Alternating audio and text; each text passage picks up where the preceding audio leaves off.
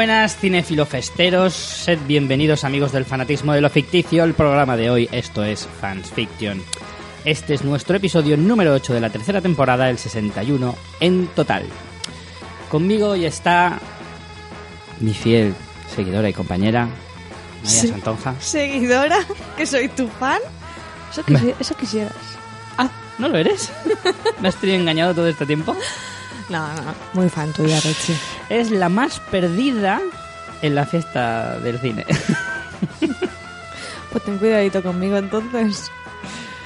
Y yo soy Richie Fintano, el torrente del podcasting. Lo cual no es ningún halago. No, pensaba que ibas a decir algo tipo Tortuga Ninja o algo. Pues mira, hubiera sido mejor. El Donatello. El Donatello del podcasting mejor. Bueno, pues hoy. ¿Hoy de qué vamos a hablar? Mariela, cuéntame. Va, hoy cuéntalo tú. Pues hoy vamos a hablar de dos... Es un programa un poco así. informal, ¿eh? Sí, de- o sea, súper de andar de por resaca, casa. de Sí. resaca. Súper de andar por casa. Hoy vamos a hablar de dos eventos, uno cinéfilo y otro podcasteril, a los que hemos asistido. Uno es las JPod, como sabéis los que habréis escuchado el programa anterior y la tabarra que llevamos varios programas diciendo. Y no ha acabado, señores. Y aquí sigue. Pues fuimos a las jornadas de podcasting de Barcelona y vamos a contaros un poquito nuestra experiencia eh, en este, este primer año que vamos. Y también vamos a hablar de la fiesta del cine que ha terminado, ha sido esta semana, lunes, martes y miércoles, la fiesta del cine de este año, dándoos un poco las cifras de cómo ha ido esta edición y comentándoos las películas que hemos ido a ver. Vamos a hacer un repasito de críticas, que bueno, básicamente es un poco mm, películas que hay en cartel ahora, así que os puede gustar eh, ver lo que nos parece y a lo mejor os animamos a verlas y a lo mejor no. Os animamos a suicidaros en alguno de los casos. Exactamente. Em, pues sí, eso es todo lo que vamos a, a ver hoy. Yo estoy un poquito mal de la garganta. Os aviso que si me he visto ser mucho, ya os pido disculpas. Porque tengo la garganta así regulera. Este cambio de tiempo típico alicantino, pues tiene esas cosas tan modernas y tan divertidas.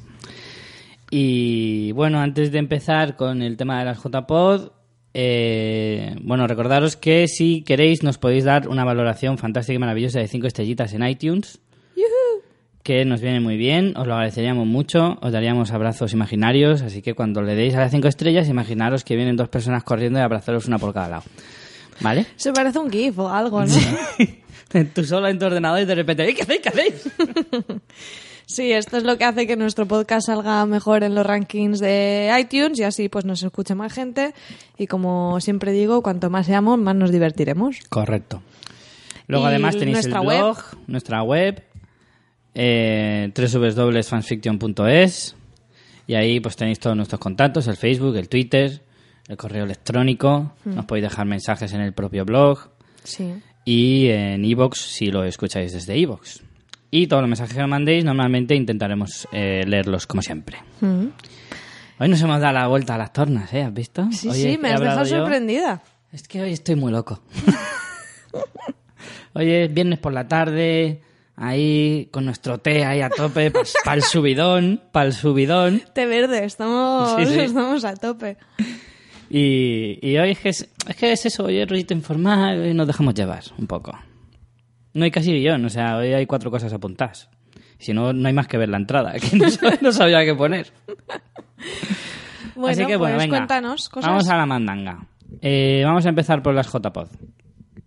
Eh, ¿Qué son las JPod exactamente, María? Os estaréis preguntando. Os estaréis preguntando porque seguramente no habéis oído hablar apenas de las JPod, sobre todo estas últimas semanas. Sobre todo si sois oyente de podcast, seguro que es la primera vez que lo oís. Estamos todos de un pesado. Pero bueno, sí, las JPOD son básicamente una reunión de fricazos que escuchan Es una buena definición. y o hacen podcast. No, no siempre, o sea, no, no solamente es de podcasters, también van podescuchas, que me gusta mucho esa palabra. ¿Se llama así? ¿Pues escuchas? Se llama como te dé la gana, oyentes, Ah. podescuchas, pero a mí podescuchas me gusta. Y bueno, cada año son en una ciudad mm, donde se reúne gente que se presta a organizarlo muy voluntariosamente y a veces Inconscientemente. temerariamente, porque yo creo que estas pobres personas no han tenido vida durante este año. La verdad que a un currazo. Y este año eran en Barcelona. Yo la primera vez que escuché, como sabéis, nosotros somos muy novatillos en el mundo del podcast. La primera vez que escuché hablar de podcast, o sea, hace prácticamente dos años como mucho que estoy escuchando podcast y un año y medio que estamos con el nuestro. O más o menos igual, no sé. Por ahí, por ahí. Y, y la primera vez que las escuché, las JPod, era eh, el año pasado, en 2013, que las hacían en Madrid y de repente en los poquitos podcasts que yo escuchaba por aquel entonces empecé a oír JPop por aquí, JPop por allá, los premios de la asociación y yo decía, ¿esta gente de qué habla? Y este año pues Yo me ya- enterado en esta JPod que hace pocos años fue aquí en Alicante. Claro, sí, no lleva muchas ediciones. Estas creo que eran las quintas, Quintas. si no me equivoco. Y bueno, pues este año eran en Barcelona y dijimos, este Sarao no nos lo podemos perder. Así que para allá que hemos ido y, y realmente ha sido una experiencia muy, muy chula. Además hemos colaborado porque nuestra idea era, pues ya que vamos, vamos a que nos líen en todo lo que podamos y más. Claro. Así que hemos estado también grabando un vídeo que ahora nos queda una ardua tarea de montaje Ardua por y larga tarea, sí. Y, y bueno, eso nos permitió hablar con mucha gente. Hubiéramos hablado igual, porque tampoco somos tímidos. Y además la ventaja que digo yo es que hablar con podcasters es muy fácil, porque no se calla nadie ni bajo el agua. Entrevistarlos también ha sido muy fácil en ese sentido, ¿verdad, Richie? Pues sí, la verdad es que sí. A mí es la, parte que más me gustó del vídeo fue lo de las entrevistas. A mí que al principio estábamos un poco ahí temerosos de decir, Buah, ¿qué hacemos? ¿Salimos nosotros? ¿Sali- ¿Sale solo nuestra mano con la, con la cebolla esta? ¿O, o cómo? Pero, pero no, al final nos animamos y salimos nosotros también entrevistándoos sin maquillaje ni nada. O sea, ahí en plan al natural. Sí, eso cuando lo publiquemos ah, nos podréis ver todos ahí en vivo y en directo, será raro. Claro, claro. Y nada, eso estuvo, estuvo muy bien porque es verdad que nos dio pie a conocer a mucha gente, a hablar con mucha gente, a conocer eh, a qué se dedica cada uno, o sea, de qué, de qué trata cada, de cada uno de los podcasts, de los podcasters a los que entrevistamos, Oyentes también entrevistamos. oyentes también. No sé, estuvo guay, me gustó, me gustó mucho, la verdad. Lo que a mí me dio un poco de rabia es que no, no dimos de sí suficiente. O sea, había demasiado, era dem- todo demasiado concentrado. Me hubiera gustado poder asistir al- a más directos, a más charlas, haber hecho entrevistas a más gente, pero de verdad que, que es que el día pasó volando realmente. Y bueno, luego, como sabéis, si nos escucháis, también hicimos nosotros un programa en directo, lo cual fue una gozada. Era la primera vez que lo hacíamos. Yo estaba, vamos, cagadita de miedo, que te lo diga Richie. Sí, sí, sí. María, la pobre, pasó. Los días previos estaba histérica. Yo también estaba nervioso, pero yo me iba poniendo nervioso según se iba acercando el momento. Yo hasta, lo- hasta la última hora antes del, del directo tampoco lo notaba tanto, pero luego fue el, el- el momento de la verdad, fue a lo mejor el más tenso. Pero luego, en realidad, a los 10 minutillos de, de empezar, o incluso menos, pasar a la introducción, Sí. Ya, Ya enseguida nos sentimos cómodos y a gusto porque además teníamos la suerte de tener un público que quería colaborar, que participaba, que, que nos dio mucho, mucha Sí, sí. vidilla al programa, que era nuestra idea. Yo Nosotros- creo que ellos se lo pasaron bien y eso nosotros al ver esa respuesta también nos relajamos porque claro, tú aquí estás diciendo tus gilipolleces, te ríes, pero es como, ah, qué gracia nos hace a ti y a mí aquí y, y a, los, lo y a mejor- los gatitos. A lo mejor cada uno en su casa está oyendo un grillo ahí. Claro.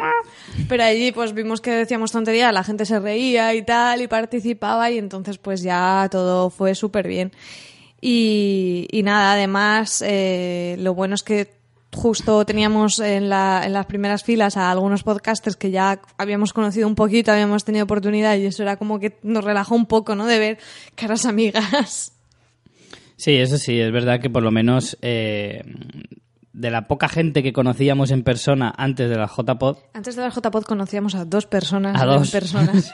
Una era Carmenia Moreno de Carmenia en Dallas y otro era el señor Mirindo, que le hicimos una entrevista que vino aquí por Alicante, nada, pero cinco minutos, un día que le Un poco a abordamos. traición.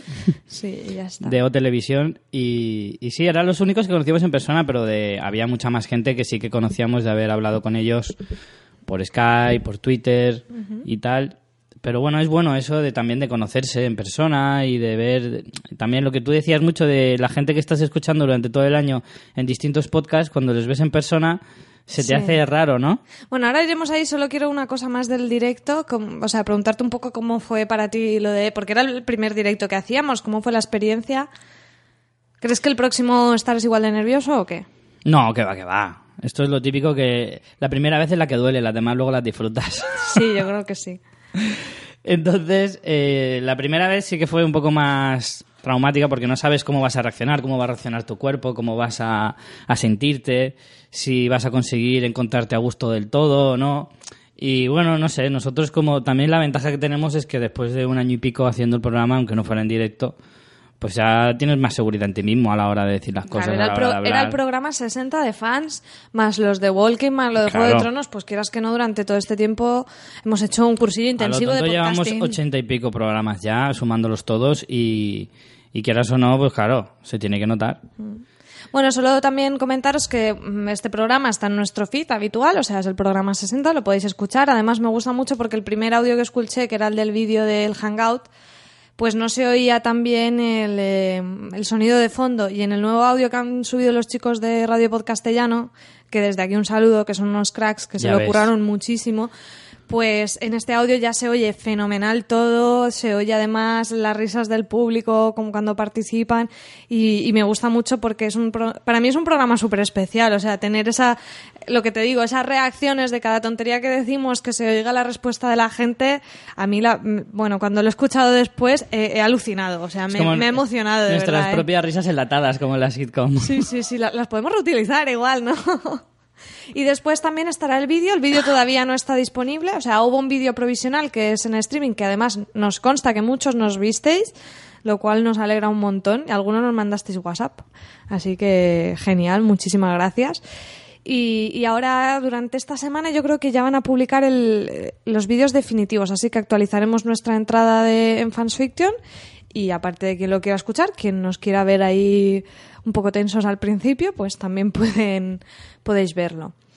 Y nada, ¿del directo quieres decir algo más? Pues eso, que a mí el directo me, me gustó mucho, lo disfruté mucho. La verdad es que es algo que teníamos pendiente. Nosotros queríamos haber hecho el año pasado alguno, pero al final no se pudo. Y yo creo que este año deberíamos, eh, para momentos más especiales, para antes de Navidad o para el aniversario, alguna cosa así, sí que me gustaría que hiciéramos alguno.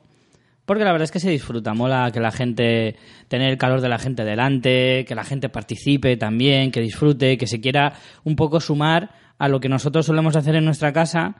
A mí me, yo quise que, nosotros quisimos que el programa fuera algo que la gente pudiera compartir, que pudiera contar sus propias experiencias con, con el clásico sentido del humor que a nosotros eh, nos caracteriza un poco y que la gente se sumara a eso y eso es lo que mola verlo no solo ya lo hace la gente normalmente por Facebook por Twitter etcétera pero mola mucho más cuando te lo dicen a la cara con un micro y está ahí un poco Sí. siendo partícipe del propio programa eso mola eso mola muchísimo Lo que pasa es que, como, como estaba diciendo yo, para mí ha sido como, venga, directo y, y empezar como muy fuerte, porque nosotros no habíamos hecho ninguno y que creo que no será lo mismo si lo hacemos aquí en Alicante, que va a haber gente pues que nos conoce, amigos nuestros y todo eso, que, que como que, no sé, creo que a lo mejor te pone menos, a lo mejor no, ¿eh? a lo mejor te pone más nervioso por el hecho de que te conozcan, depende, no lo sé, ya, ya veremos cómo va. uno.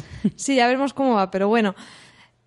Yo creo que no, porque si viene gente, por ejemplo, si nosotros hacemos un directo aquí en Alicante y bueno, y que venga, pues que venga Aina, que venga Alonso, que venga Eric, gente que normalmente ha estado con nosotros en el programa, pues eso no nos va a poner nerviosos. Pero es que allí era la primera vez que lo hacíamos y encima no conocíamos a nadie, era como venga, todo caras desconocidas y, y bueno, y fue, fue genial, la verdad que fue genial.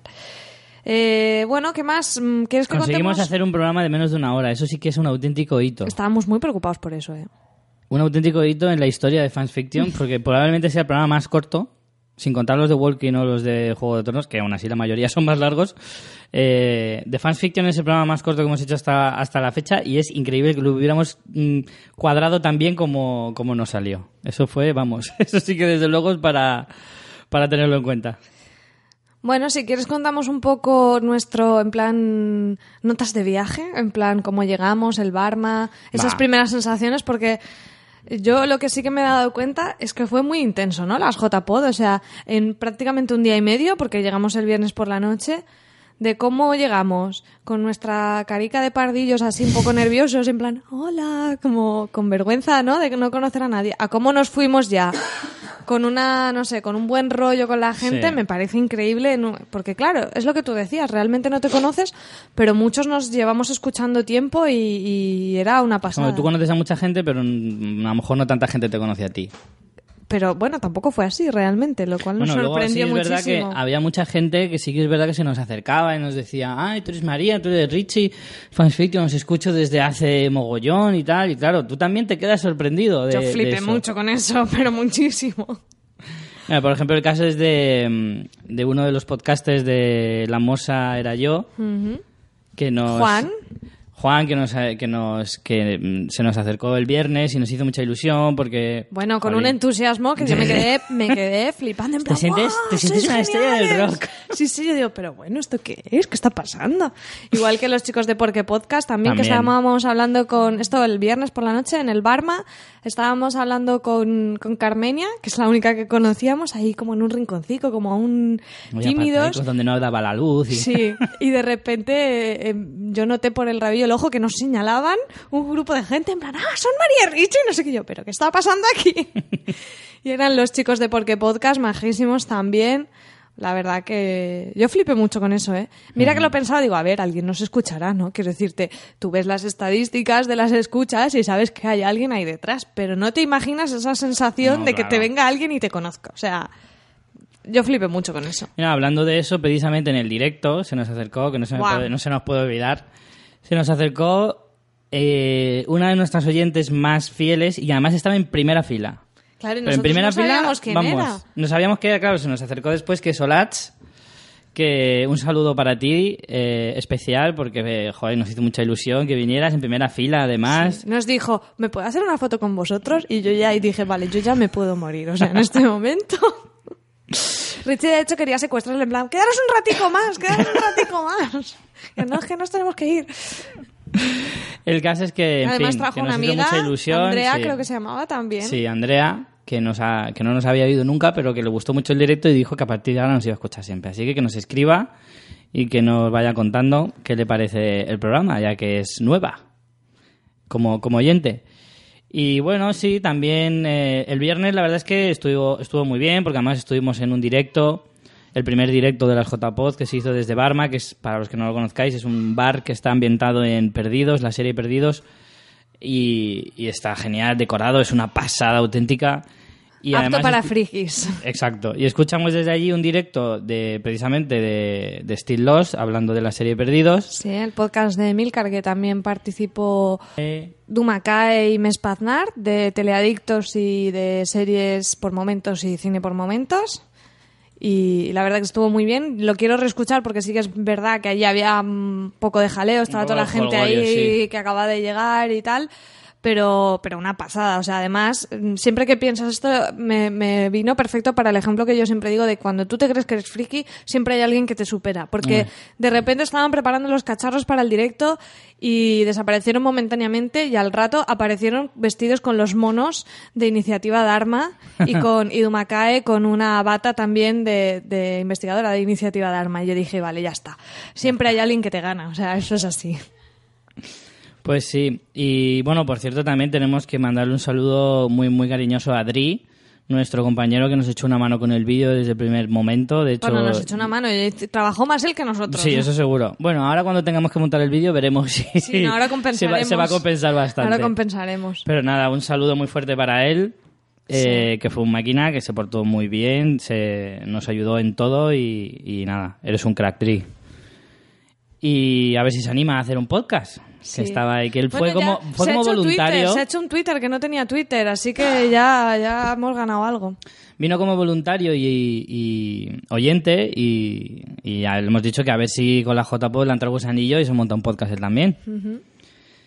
Y bueno, más gente que conocimos. Eh, bueno, conocíamos a Carmen de Carmenia en Dallas, pero no conocíamos a los otros integrantes de este podcast. Sí, también muy recomendable. A Miguel, a Julio, también vinieron la- las chicas de los chicos, eh, tanto Molly como Sonia, todos majísimos, nos lo pasamos súper bien con ellos y a ver si se vienen para Alicante hacemos algún crossover, porque nos reímos mucho, mucho, mucho. Y de hecho, mira, Miguel y Sonia parece que se van a animar y van a hacer un podcast juntos de, bueno, de, supongo que relacionado con decoración, interiorismo y tal, que es su que es su curro y su movida, así que a ver, a ver qué tal. Ya siempre lo dicen que es muy peligroso ir a JPod. De hecho, ellos fueron a las de 2013 sin podcast y ya este año tienen el suyo, o sea que es muy Bueno, tienen el suyo más Carmen ha fichado por... Por, por, por, uh, por, por qué podcast. y. Miguel ha fichado por los condenados. No, bueno, Miguel no. Miguel simplemente es condenado a aportación especial. Bueno, pero- aportación, pero bueno, está ahí metiendo en la cabecita Sí. entre estos chicos andaluces que son otros cracks también, por cierto, otro saludo para ellos, Sí. para Porti, para Juan de y para Bueno, para Jesús, que para mira, eso Jesús. sí que me dio rabia no poder conocer a Jesús que no pudo venir. Y nada, conocimos a su versión de cartón. A que tú pero- tuviste un encuentro amoroso con su versión de Sí, cartón. le di un besico. a- Luego vi también una foto por ahí que, que estaba, cuando hicimos la foto del grupo, Juan de llevaba el cartón de Jesús, la, con la cara de Jesús, y alguien ponía un comentario, mira Jesús, qué doblado iba que lo tenían que llevar en brazos. no recuerdo quién lo puso. En fin, genial. Luego también la gente de Poza, con Capitán Garcios yo estuve ahí comentando sobre mi viaje a Rumanía, porque la he vivido en Rumanía también. Y nada, vamos a hacer un podcast de Rumanía también en algún momento, ya os lo advertimos. Además te ha pillado justo Sí, sí. viniendo de Rumanía con todo el, con Claro, todo el claro. rumano subido también. Claro, Lo, lo, lo pillé por banda porque yo sabía que él, no, no sabía exactamente los detalles, pero sabía que tenía relación con el país y tal. Y fue en plan, "Ah, esta es la mía, yo tengo que aquí averiguar cosas. Y genial. Luego también, bueno, con la gente de la asociación y de la propia organización de las jornadas, que se lo curraron Sí, sí. muchísimo. Sune, Olé por ellos, que se lo han currado un montón. Sune, que además ganó como mejor Sune, un podcaster. abrazo fuerte para ti, que también nos cuidó mucho, que además era de los pocos que con los que habíamos tenido una relación Sí. un poco más estrecha antes de, de las JPod y nos cuidó mucho, Y estaba estuvo muy todo, eh, atento. estaba todo. Y un abrazo fuerte para ti, Tamara también, Tamara, Sergi, que también estaba en la asociación y en la organización, que se lo han currado un montón. La verdad es que lo que tú dices, pierdes, pierdes, yo creo que pierdes años de vida montando unas JPod, pero a lo mejor mm, se puede considerar que te, que te puede Te compensar. ganas un poquito el cielo, ¿no? Sí, la verdad es que sí. Y luego también Antonio Poveda, también oyente nuestro, que nos tuiteó ahí en el público. Sí, ahí nos hizo ahí una trampa, ¿eh? Nos hizo una trampa. Yo digo, ¿dónde está? No sé quién es. Nos mandó una foto, eh, nos, nos hizo una foto mientras hacíamos el directo y la tuiteó. Nosotros todavía no le conocíamos y claro, nos sentimos ahí en plan, Dios, ¿dónde está? ¿Dónde está? Sí, estos sí que eran los momentos de me, me- me siento una estrella de Hollywood, ¿sabes? En plan, pero bueno, ¿esto qué significa? Luego Yo de también- hecho no le conocí hasta el sábado por la noche ya de fiesta, después de, de la cena que hicimos todos juntos y tal. No le conocí hasta, hasta, la hasta los cubatas prácticamente. Pero bueno, muy majo también, un saludo fuerte que además es oyente nuestro desde hace mucho tiempo. Siempre nos comenta y, y también fue un gusto conocerte. Sí. Rubén Vaquero también, que también oyente nuestro, que hizo unas fotos muy chulas. De hecho, la, la que tengo yo ahora de perfil en, en eh, Twitter mm, es foto de él, que me sacó, vamos, más guapa de lo que soy de lejos. Así que estupendo, muchas gracias. Y bueno, es que un montón de gente, es que no sé. Es que hay mucha gente. Emilcar también, super majo. Aunque claro, Emilcar era la, la estrella de las JPO totalmente. Tenía un, un séquito de gente a- alrededor. Movía masas este hombre con su barba prominente. Sí. Eh, Vamos a hacer una cosa, Mario ahora. G, es que no sé, todo el mundo. Ya nos acordamos de todos, saludamos a todos, de verdad que os cogimos cariño mucho a todos, pero a ponernos un poco en aprietos. ¿A mí? A los dos, porque luego me vas a hacer la misma pregunta a mí. ¿Con quién te quedas? ¿Con qué, es- quién es el, No. por lo menos un chico y una chica, o venga, o varios, con los que más, que mejor te cayeron, que mejor, no sé. No, que mejor me No quiere decir que el resto te cayeran mal, simplemente. Que pues, mejor me te- cayeron, no, pero sí que es verdad que con el equipo, con todos los de Carmen y Andalas, tuvimos mucha química y también tuvimos. Eh, compartimos más tiempo con ellos que a lo mejor. Claro, que con otras personas. ¿sabes? Porque, por ejemplo, yo con Tamara hablé prácticamente ya el sábado por la noche a última hora y fue como, jo, qué, qué guay, qué buen rollo, qué, qué tía más genial, pero es que hablé con ella nada realmente. Y en cambio sí que nos juntamos bastante con, con Miguel, con Carmen y con Julio desde el viernes casi por la noche. También porque como a Carmen era la única que conocíamos, entonces sí que la verdad Claro, que yo es que a Carmen ellos- ya la conocía, pero me encantó conocer a Miguel muchísimo y a Julio. Bueno, Miguel y tú tenéis un peligro, los dos Es juntos. que Miguel es muy crack, de verdad. Un abrazo fuerte para ti, Miguel. Para Julio también, pero es que con Miguel tuve ahí como una química especial y me lo pasé muy bien. También vimos el fútbol juntos y el fútbol une mucho. Eso es cierto, eso Quieras es o no, un Madrid-Barça te une. Y yo también tenía muchísima ilusión de conocer a los condenados porque los escucho, vamos, me he escuchado todos sus podcasts. Sí, son unos cracks. Y pff, y fue una pasada conocerlos. Son muy cracks. A Jesús Son fue más la tímidos lástima. de lo que yo pensaba, ¿eh? Pues porque una cosa es estar en tu casa con tus cubatitas, como hacen ellos, eh, grabando con tus dos colegas y tal, y otra cosa es estar ahí delante. Sí, pero compartimos el perdernos por Barcelona y andar Ah, sí, mucho, sí, así sí. que eso une también. Eso, Eso une también mucho. es cierto. Y perderte por Barcelona es algo que hace amigos. Es como mayoral. Mira, a mí yo me me de la risa cuando después de un pateo que no veas llegamos al, al- bueno, a la Ovella Negra, que era el... el- sí, Megataberna, que La me nombre. donde Una fuimos megataberna que hay donde a tomar algo y cuando llegamos, después de un pateo de no sé cuánto tiempo, dice Juan de, ahora nos van a decir bienvenidos a Terminus. Y ya dije, vale. Ya está, que Muy Juan de grandes. además también nos escucha y estuvo en el directo participando. Es cierto. Un abrazo fuerte para, para Juan de al que ya le he proclamado mi amor por Twitter. Espero que no se sienta muy acosado. Creo que sí. Y a Porti también otro abrazo que, que también tuvimos oportunidad de conocerle un poco más y, y es muy crack. Os recomendamos muchísimo el podcast de Condenados que habla sobre las mujeres y las relaciones entre hombres y mujeres y es muy divertido. Y no sé, no, nos quiero, no quiero dejarnos más, gente. No, el señor, a mí me el gustó, señor mira, Mirindo también. a mí me gustó mucho conocer a Dumacae, por ejemplo, que antes de la JPod no la conocía porque no había escuchado Teleadictos, pero me gustó mucho el directo que hizo, me gustó mucho entrevistarla y conocerla. También eh, me pasó con... con ¿Vas a eh, decir lo del parecido razonable? Venga, dilo. Ahora te pongo yo en un aprieto a ti. con- ¿Cuál? De Dumacae. ¿El de Dumacae? No, pero no es mío. No me lo he inventado yo. ¿Quién lo sacó? Ah, bueno, se dice el pecado y no el pecador, pero Venga, bueno, vale. va. No te vamos a decir quién. Pero nosotros lo dijimos que estábamos de acuerdo. Pero es cierto. Se el parece parecido a... sería filo de Dumacae. Es... Se parece a Litzy Kaplan de Master of Sex. Oye, La un personaje piropazo es un ¿eh? piropazo porque es un, es un pibón.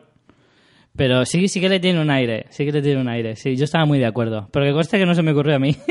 Por desgracia. Pero sí, no sé, me gustó. A los chicos de Porque Podcast también me gustó mucho conocerles. Y a los condenados, sobre todo. Es que también es, es que es cierto, es con la gente con la que más contacto Mira, a mí me dio mucha pena que se me escapó y no, y no pude hablar con él, con Javi el Fresco, tío. Ay, sí. Se nos Llegó escapó porque tarde, llegó muy tarde, claro. Lo vimos por ahí, pero ya estábamos hablando con alguien. Es que es esa sensación de, de esto tenía que haber durado un par de días como mínimo, porque es que con esto a mí no me da tiempo a nada. Es cierto, es cierto. Nos quedamos con las ganas. Sí que Carlos estuvimos... Sogor no lo hemos nomen- nombrado es verdad, también. Carlos, de por. Dios, Pero bueno, Carlos. Carlos no me dio tanta pena porque como somos todos de por aquí, de San Vicente, Claro, tendremos más oportunidad de coincidir más con él. oportunidad de coincidir. En fin, yo ya no me quiero extender más porque la gente que no sepa ni de quiénes estamos hablando ni de qué son las JPod mm, estarán un poco hartos de nosotros. No, pero con también- esto yo quiero que se animen a escuchar Pero también queremos que conozcan a gente, que, que- que conozcan nuevos podcasts, que las JPod son precisamente para eso, para dar a conocer. Eh, yo he conocido un montón de gente y un montón de podcasts que antes no sabía ni qué eran y ahora me he puesto, vamos, Estás a tope. como loco escuchando Estamos podcasts. en el tren era venga a actualizar feeds. Es verdad. bajándote Richie? aplicaciones y haciéndote de todo para, para buscar ahí nuevos, nuevos podcasts para escuchar. Entonces, claro, a la gente que no conozca todos estos que os estamos comentando, a lo mejor os estáis quedando loquísimos, pero que os vayan sonando los nombres, tanto de los podcasters como de los propios podcasts, para que os vayáis animando. Y de todas formas, es que este programa lo teníamos que hacer. Porque, joder, no lo hemos pasado tan bien que tenemos que... Teníamos que hacerlo. Lo sentimos. Y, y nada, pues nada, un saludo para todos y esperemos, esperamos ya con ganas eh, las del año que viene, que desde luego en Alicante no se van a hacer, si tiene que depender de nosotros. No, se dice por ahí que si Galicia... Zaragoza creo que está en cabeza. Sí. De hecho, creo que hasta si buscas en Google ya aparece como sugerencia de Google, si pones JPod eh, 2015, te sale como... Es que Google es muy listo. ¿eh? Sí, sí, sí. Ya hasta Google va haciendo presión para que sean en, en Zaragoza. Bueno, yo a Galicia Pero no no está, nunca, no está pero- claro. Aunque mira, Galicia también es una buena opción. Sí, nos pilla cerca, sobre todo, ¿no? Desde Sí. luego. Y luego eso, tío, yo ya me quedé con ganas de hablar con gente que luego en Twitter de esto que te cruzas y luego en Twitter hablé, que es como, jolín, no, por ejemplo, con Manuel Mendaña de su podcast La Cocina Perfecta, que lo está escuchando, me gusta un montón, que ganó también. Mm. Pues no, no tuve oportunidad de, de saludarle ni siquiera, pero luego en Twitter ya, pues eso, oye, por la JPod me he puesto a escuchar tu podcast, me gusta mucho, y ya empiezas a hablar, o con Quique Silva, o con un montón de gente, si es que esto no, no te lo acabas, es que eso es lo, eso es lo chulo, que es que hay un montón de cosas muy chulas por ahí, si es que no. Mire, yo, eh, me decía el otro día, no recuerdo quién por Twitter, dice, pero María, a ver, ahora con tanto podcast, ¿cuándo vas a ver series? Esa es mi vida. Ahora es un, Sí. es un sufrimiento esto ya. Yo tengo la ventaja de que series las escucho por la tarde, o sea, por la noche. Las ves. Las veo, a ver, sí, me estoy liando. Veo series por la noche y entonces durante el día puedo usar el tiempo que tenga para, para escuchar podcast. Igual también quería darle un saludo fuerte a Fran Blanco de Radio Podcastellano, que fue el que el con el que estuvimos tratando antes de antes de las JPod y que fue el que más nos ayudó también a nivel técnico y tal. Así que un saludo para sí, él. desde también. luego toda la gente que estaba implicada en la organización se le ocurrió un montón y a ver, a mí me da mucha pena que luego la gente empiece ahí a rajar porque una cosa es criticar y hacer críticas constructivas y otra cosa es rajar inevitable. de gente que ha currado un montón porque vamos a ver, aquí nadie se lleva un duro, al revés, te cuesta dinero, tiempo y salud todo esto, entonces Sobre todo lo último. Claro, entonces no sé. Por eso que desde aquí, pues un aplauso para toda la gente de la organización, porque la verdad que nos hicieron pasar un, un par de días geniales. Así Sí, que. desde luego. Y eso es todo lo que tengo que decir sobre este tema. Vale, ya está. Hasta aquí llegamos con este tema. Vale, pues una vez cambiamos de tema, pues nos vamos a la fiesta del cine. Fiesta del cine que ha sido, bueno, eso ha sido esta misma semana, empezó el lunes día 27, terminó el miércoles día 29 y eh, bueno, hasta ahora ha sido, esta creo que era la cuarta edición, ¿puede ser? No, lleva más. ¿Más? Lleva un montón, lleva a lo menos seis o siete. Lo que pasa es que se ha hecho más famosa los últimos tres años o cuatro. Pero lleva ya tiempo, ¿eh? Ah, pues es que antes, eh, para, para que te dieran la acreditación, tenías que ir la semana antes de la fiesta del cine al cine. Y, en e- y cuando comprabas la entrada Mm. normal, con tu precio normal, o bueno, si tenías un carnet jove, carne joven, es que lo digo como aquí. Eh, eso, como, si lo, vamos, comprabas una entrada normal la semana antes y te daban la acreditación y es con la que podías a la semana siguiente, los tres días de la fiesta del cine, ir a, a 2,90. Y ya hace tres años que eso ya no lo hicieron así, que lo que hacían simplemente era registrarse en la web. Entonces, Y claro. ahora creo que no hace ni falta porque ya ni te pedían la acreditación este no, año. porque yo la llevaba impresa, pero si es que prácticamente todo el mundo que va allí ya. Claro. Lo de registrarse es ellos más para contabilizar cuánta gente se ha apuntado, porque una cosa es gente que se apunta, como si queramos a la promoción, y luego es eh, entradas vendidas, porque en fiesta del cine Claro. hay mucha gente que va Claro más que de en una el vez. fondo es verdad, o sea que en el fondo lo de la inscripción no te sirve para, para sacar fielmente los datos. No, sacas los datos de, eh, de, pues eso, de personas, y mientras que en taquilla sacas los datos de, mm, vamos, aquí... Reales, los datos reales, los que valen son los de taquilla, no los de la acreditación porque- de la web. Porque son dos. Bueno, vamos a ver. Reales, reales no vas a tener, solo vas a tener los datos de, de espectadores, de entradas vendidas. Claro. Claro, pero es que, esa tú, la ¿tú a cuántas películas has ido? A tres. Pues eso es lo que te digo. Con Por el eso que con una acreditación voy a tres pelis, que entonces acreditarse no sirve de, de nada. No, sirve para saber, para tener otro dato diferente. No solo de, de entradas vendidas, sino de personas que han participado, es otro dato. No sé, parece un poco chorra en realidad. Lo que cuenta es el número de veces que vas al cine. Tiene que, es lo que más tiene que importar. Sí, sí, es, sí es lo que más importa. Perdón. Bueno, tienes por ahí cifras, ¿no? Sí. Eh, bueno, según eh, ha salido la noticia, la fiesta del cine en esta edición ha tenido 2.196.000 espectadores en más de 3.000 salas en toda, en toda España. Lo cual mm, demuestra que efectivamente la gente le gusta mucho ir al cine, pero no va porque la entrada es muy cara. Bueno, yo tampoco creo que eso sea así porque ah, también esto funciona porque es una promoción limitada en el tiempo. Sí, pero y si, si tú, lo pusieras siempre a ese precio, no, no iría Sí, no es- tanta evidentemente, gente. eso- porque aquí tienes el de rollo de que tienes que aprovechar esos tres días. Ya, pero a la gente no le, no le duele gastarse 9 euros eh, en tres pelis. Hombre, ya, eso Yo tampoco digo, tampoco digo que las ponga, que las vuelvan a poner otra vez a 300 pesetas. ¿Vale? Sobre todo porque ya no hay peseta, Richie. Pero ya, ahí está. eso es un Es handicap. Pero, pero evidentemente, lo que no es admisible tampoco es que la entrada te cueste 8 euros y medio. Como ya vale. Una, una entrada fin de semana sin descuentos y sin leches, que ya. Si no tienes, si, si eres mayor de 30, si eres menor de 65, si, mm, o sea, si no tienes ningún tipo de descuento, que ya hay ciertos mm, eh, es- tipo de espectadores o, o umbral que ya no te puedes conseguir ningún descuento de ninguna manera, eh, Bueno, te, te tienen, cuesta la broma tienen una las barbaridad. tarjetas de fidelización, ¿no? Que tienes que ir a la misma sala siempre y tienes pues Claro, 10 pero- entradas a tanto, pero bueno, sí. Yo realmente voy bastante al cine todo lo que puedo quiero decirte, no soy un espectador habitual, o sea, puntual, como puede ser mucha gente la que va a la fiesta del cine y casi siempre aprovecho a, a ir a los miércoles o así, que es un precio que está bien, que es 3,90 me parece los Claro. miércoles ahora, incluso aunque fuera un poco más, chico, hasta 5 euros o así, yo creo que es un precio que Hasta está más 5 que euros bien. es aceptable. Y más también teniendo en cuenta de que, eh, a ver, los multicines, de donde se nutren realmente, es del bar. Claro. Porque además ahora tienes variedades que un día te van a poner hasta un cocido, si quieres, para, entrártelo a, a las salas, porque es alucinante ya la cantidad de cosas que te pueden poner. Que está bien, que a mí no me molesta que te hagan nachos con queso. No me molesta, pero eh, lo que me molesta es que también abusan. Que una Coca-Cola de litro te cueste 4 euros o 5 euros que puede llegar a costarte, es que eso es una barbaridad. No- lo que no puede ser Ya, es que tú te vayas al cine eso, y ¿eh? te cueste 18 euros una entrada de cine y, y un menú de, de palomitas y Coca-Cola. Es que eso es indignante, de verdad. Es que 18 euros es una cantidad, eh, o sea, totalmente desproporcionada, sobre todo en la situación en la que está ahora la mayoría de la gente. Claro, luego no se pueden quejar de ver las salas vacías, no se pueden quejar de la piratería, es que no se pueden quejar de esas cosas. No pueden. Sí, lo que pasa que, bueno, yo como ya dije el año pasado cuando hablamos de fiesta del cine, el tema es complicado porque al- a lo mejor la sala no es la que tiene... O sea, es como, como es una cadena, hay, hay mucho intermediario. O sea, está la exhibidora, está la distribuidora, está... Y ahí es complicado. Luego hay cosas en plan rara avis, como el Cine La Esperanza, que tenemos aquí en Alicante, bueno, en San Vicente el Raspech, que es uno de los últimos cines de pueblo que quedan, Sí, en el que puedes ver películas a 3 euros y a veces incluso eh, sesión doble. Y ya te digo yo que está lleno. Y, Y, yo voy películas de ahí- estreno, nada de películas Sí.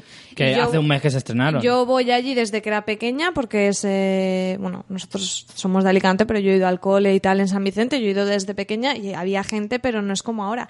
Ahora prácticamente gente de, de toda la, no solo de San Vicente y Alicante, de todos los pueblos de alrededor conocen ese cine y está siempre lleno porque son tres euros. Y luego tiene un bar que también está lleno, pero con precios más tipo Claro. lo que te pueda costar las chucherías y tal, te cuestan pues como te pueden costar en una prensa de barrio o así. Ah, Un bocadillo y una bebida te cuesta 3 euros.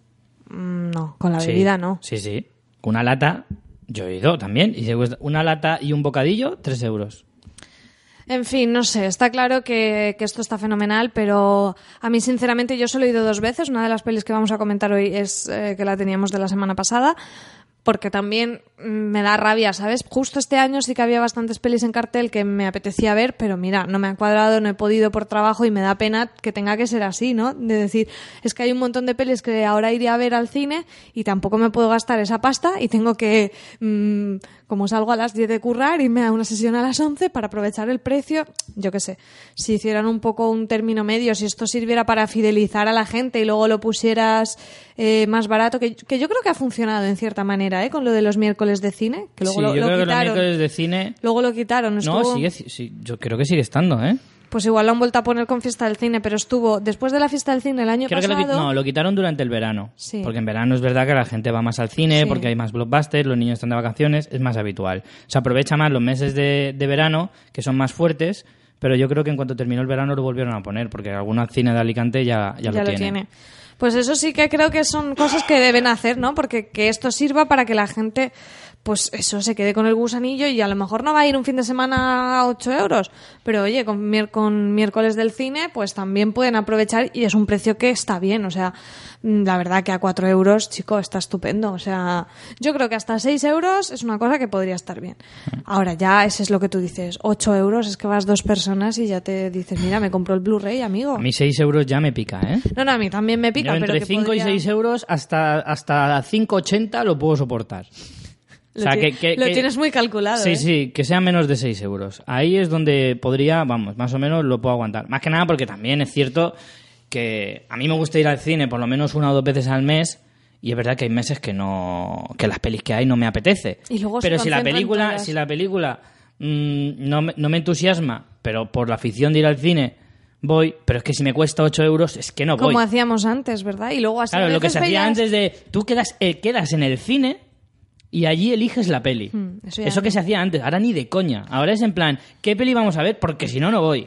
Ya, Porque luego- el dinero no me lo gasto en una peli que no me... Que no. Y luego es una pena, porque así también a veces descubres cosas interesantes Sí. yendo así al cine, porque si no a las que vas, a las que, bueno, si das mucho seguimiento a algunos proyectos, pues te vas a enterar, o a las que más te bombardean con publicidad, es un poco luego. triste.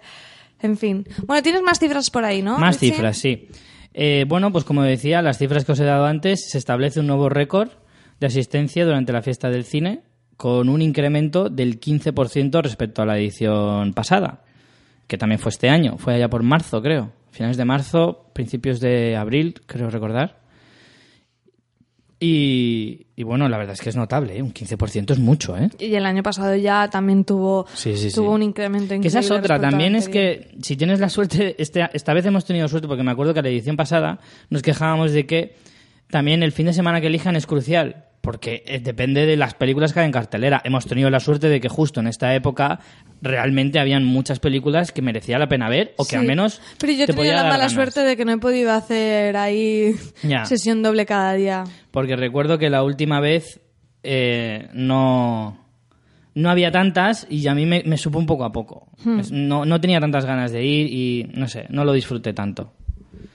Y bueno, eh, un total de 2.370.000 personas se acreditaron en la web, aunque luego, mm, no sé, las cifras de espectadores no cuadran mucho, pero en fin. Bueno, las 10 igual se acreditó películas... más gente que la que luego fue realmente. Las 10 películas mm, que más han ido a ver, en este orden, han sido eh, Torrente 5, increíble. Torrente 5, no, primero Drácula. Ah, perdón, perdón, Drácula, que me lo ha saltado. Drácula eh, ha sido la, prim- la primera, la segunda Torrente 5, me sigue pareciendo igual de increíble. The Qualiser de Denzel Washington, Perdida, Relatos Salvajes, La Isla Mínima, Anabel, Las Tortugas Ninja, El Juez y Vamos de Polis. Esas son las 10 películas más vistas durante estos tres días. Hombre, también esto influye que cuántas copias hay de cada película. Si Hombre, son claro. películas muy grandes que tienen más copias, pues tienen más opciones. Y luego, pues lo que decimos, o sea, si es eh, si en, la fiesta del cine va mucha gente que no suele ir habitualmente, pues va a las pelis más blockbuster, más para, para el público en general, digámoslo así. Está claro. Aparte que yo creo que también influye mucho el tiempo que lleva la peli estrenada. Por Claro. ejemplo, Torrent, Santiago Segura, que no es tonto ni por un momento para este tipo de cosas, estrenó la peli hace un mes sabiendo que el fin de semana de su estreno iba a pegar pelotazo por ser el estreno y un mes después con la fiesta del cine iba a hacer un segundo como un segundo estreno. Va a tener ahí otro otro pelotazo. Si él hubiera estrenado el fin de semana pasado, Claro, la gente que dice, coño, no me voy a ir este viernes sabiendo que el lunes me va a costar tres Claro. veces menos. Sí. Entonces, no habría aprovechado ese tirón de, de- de estreno, de fin, de fin de semana de estreno, ¿eh? y lo ha hecho así adrede. Y, aún- y así Santiago. se va a convertir seguramente en su película más taquillera fijo y probablemente de las más taquilleras de la historia de España, como viene siendo habitual en las pelis de, de- de Santiago Segura, de Torrente. Bueno, pues si quieres vamos ya a las críticas y como estabas hablando de Torrente, ¿te apetece empezar por Venga, esa? va. Curiosamente, Torrente la vi ayer, que ya no era fiesta del cine. Pero bueno, la he metido en la lista porque es de las que está ahora más reciente. Entonces, a ver, para que me quede claro, tú has visto en Fiesta del Cine tres. No, dos. Bueno, dos y esta que la vi ayer, Vale. pero bueno. Ah, yo pues- vi Las Tortugas Ninja porque me puso muy nostálgico y quería ir con mis amigos a verla, todos de mi generación. Y Perdida de David Fincher, que ya me tocaba, que hacía ganas, que tenía muchas ganas de verla y, me, y ya me estaba aguantando mucho la, el esperar. Bueno, pues yo perdida lo que estaba diciendo antes. La tenía de la semana anterior, o sea, no la vi en Fiesta del Cine. Fiesta del Cine vi La Isla Mínima y Drácula, la leyenda jamás contada. Y ahora os contaré yo la leyenda. A ver si está contada o no A ver está si contada. está contada. Bueno, va, pues empieza con Torrente Venga, pues 5. empiezo yo con Torrente 5 Dale y horrorosa. o sea, fui porque Porque te invitaron. porque me invitó mi hermano que me dijo, "Ay, que no la he visto, vente conmigo a verla, venga, que te invito." Yo la verdad es que porque me lo pedía mi hermano y dije, "Venga, va. Pues puedo hacerte un favor porque la verdad es que no me apetecía nada ir a verla." Pero madre mía, qué horror cósmico, por favor. Es que el problema ya es que, a ver, te hace gracia porque te hacen gracia los personajes, te hacen gracia, es verdad que te, que te hace gracia ver a este, ay, mira, este es eh, Fernando Esteso, este es el Pajares, esta es la no sé qué, esta es la no sé cuál. Y te hace su gracia. Pero sale mucha gente de esta de la tele y Yo creo que cada vez menos, ¿eh? Porque yo, si no, Yo no me voy a que en las- enterar de nada. Si sale en gente de realities o cosas de estas. No, no, sí que, hombre, sale el Rafa Mora, el subnormal este, pero Pero bueno, ah, luego también ves, Oye, vas ¿y si viendo nos gente. escucha Rafa Mora, ¿ahora qué? Pues mira, un abrazo para ti, Rafa Mora, pero eres un normal. Eh, lo siento, es la verdad. Y. Perdón. Pero bueno, también te hace gracia ver, pues yo que sé, a tu Gran Wyoming, a Andrew Buenafuente, a. yo que sé, todos esos. Sale Roncero.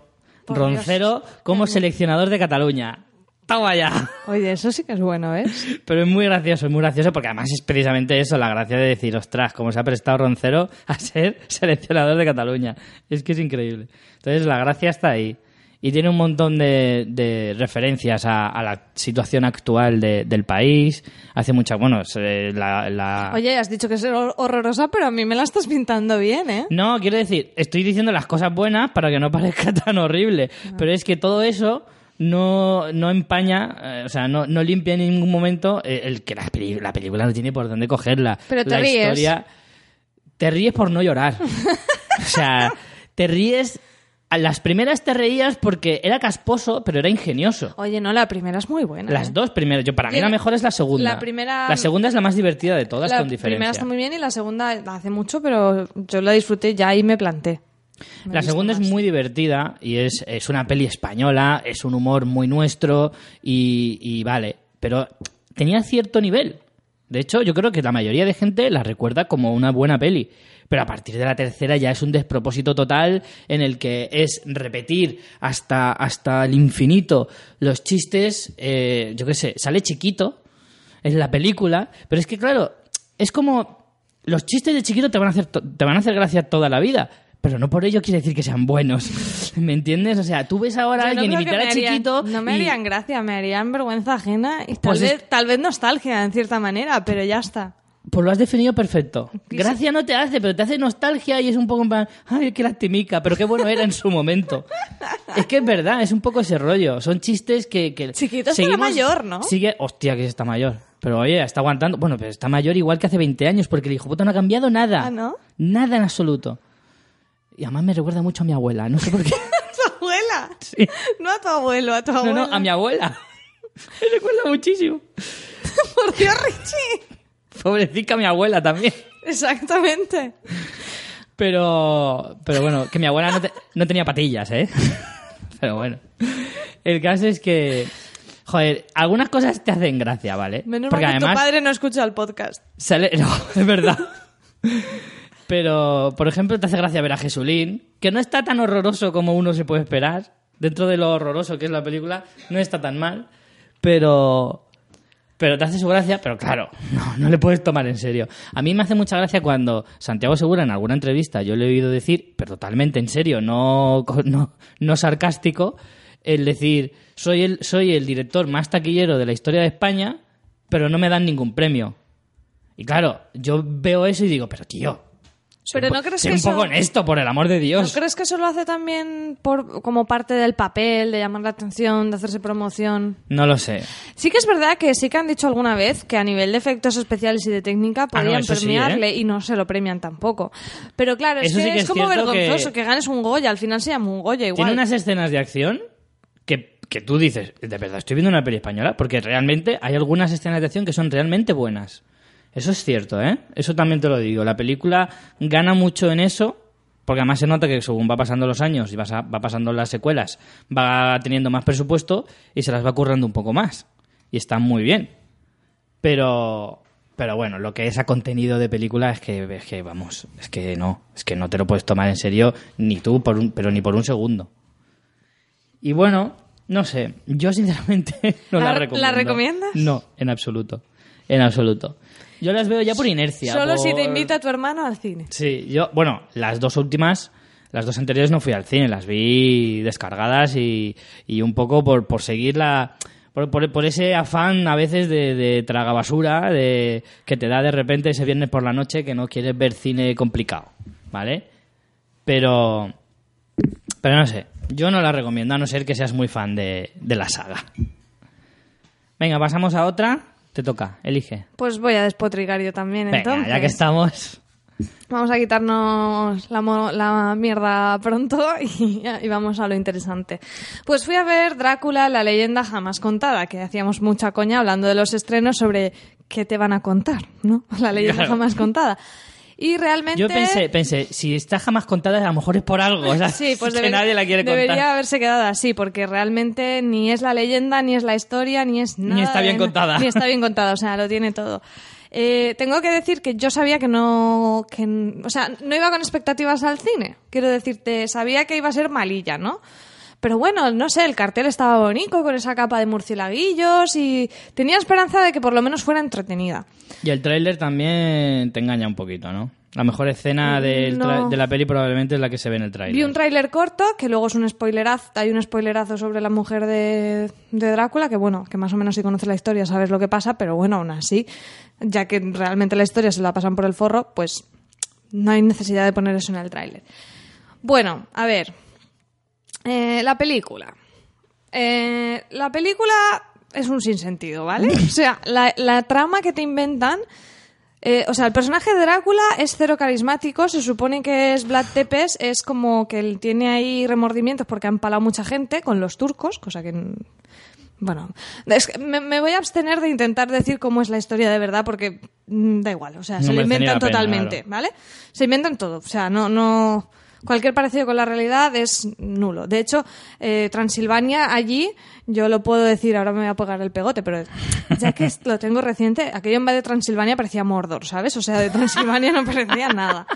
Hay ahí además un monte del destino ahí que le llaman, no sé, algo tipo de, algo de un diente, el colmillo, no sé, bueno, no sé. El, el personaje no tiene ninguna, nin- ninguna chicha. Luego se supone que es como un tío atormentado que está arrepentido de empalar a gente y quiere salvar a su pueblo y entonces pues se hace vampiro para eso. Pero, Pero es que encima, uf, es que encima que te lo pongan del bueno de la peli.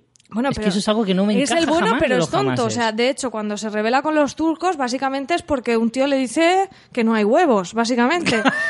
Y- Es una borrachera mal llevada, ¿no? Sí, es, es muy, es muy, muy chorra. El, el hombre este, el, el Luke Evans, no, no me gustó nada.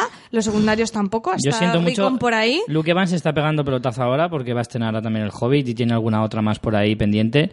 Y está muy eh, en plan haciéndose mucha promoción, pero Lo único bueno que tiene... no le veo nada de gancho a este chico, ¿eh? Lo siento. Tiene un buen torso que se ve en la película, Sí. pero ya está.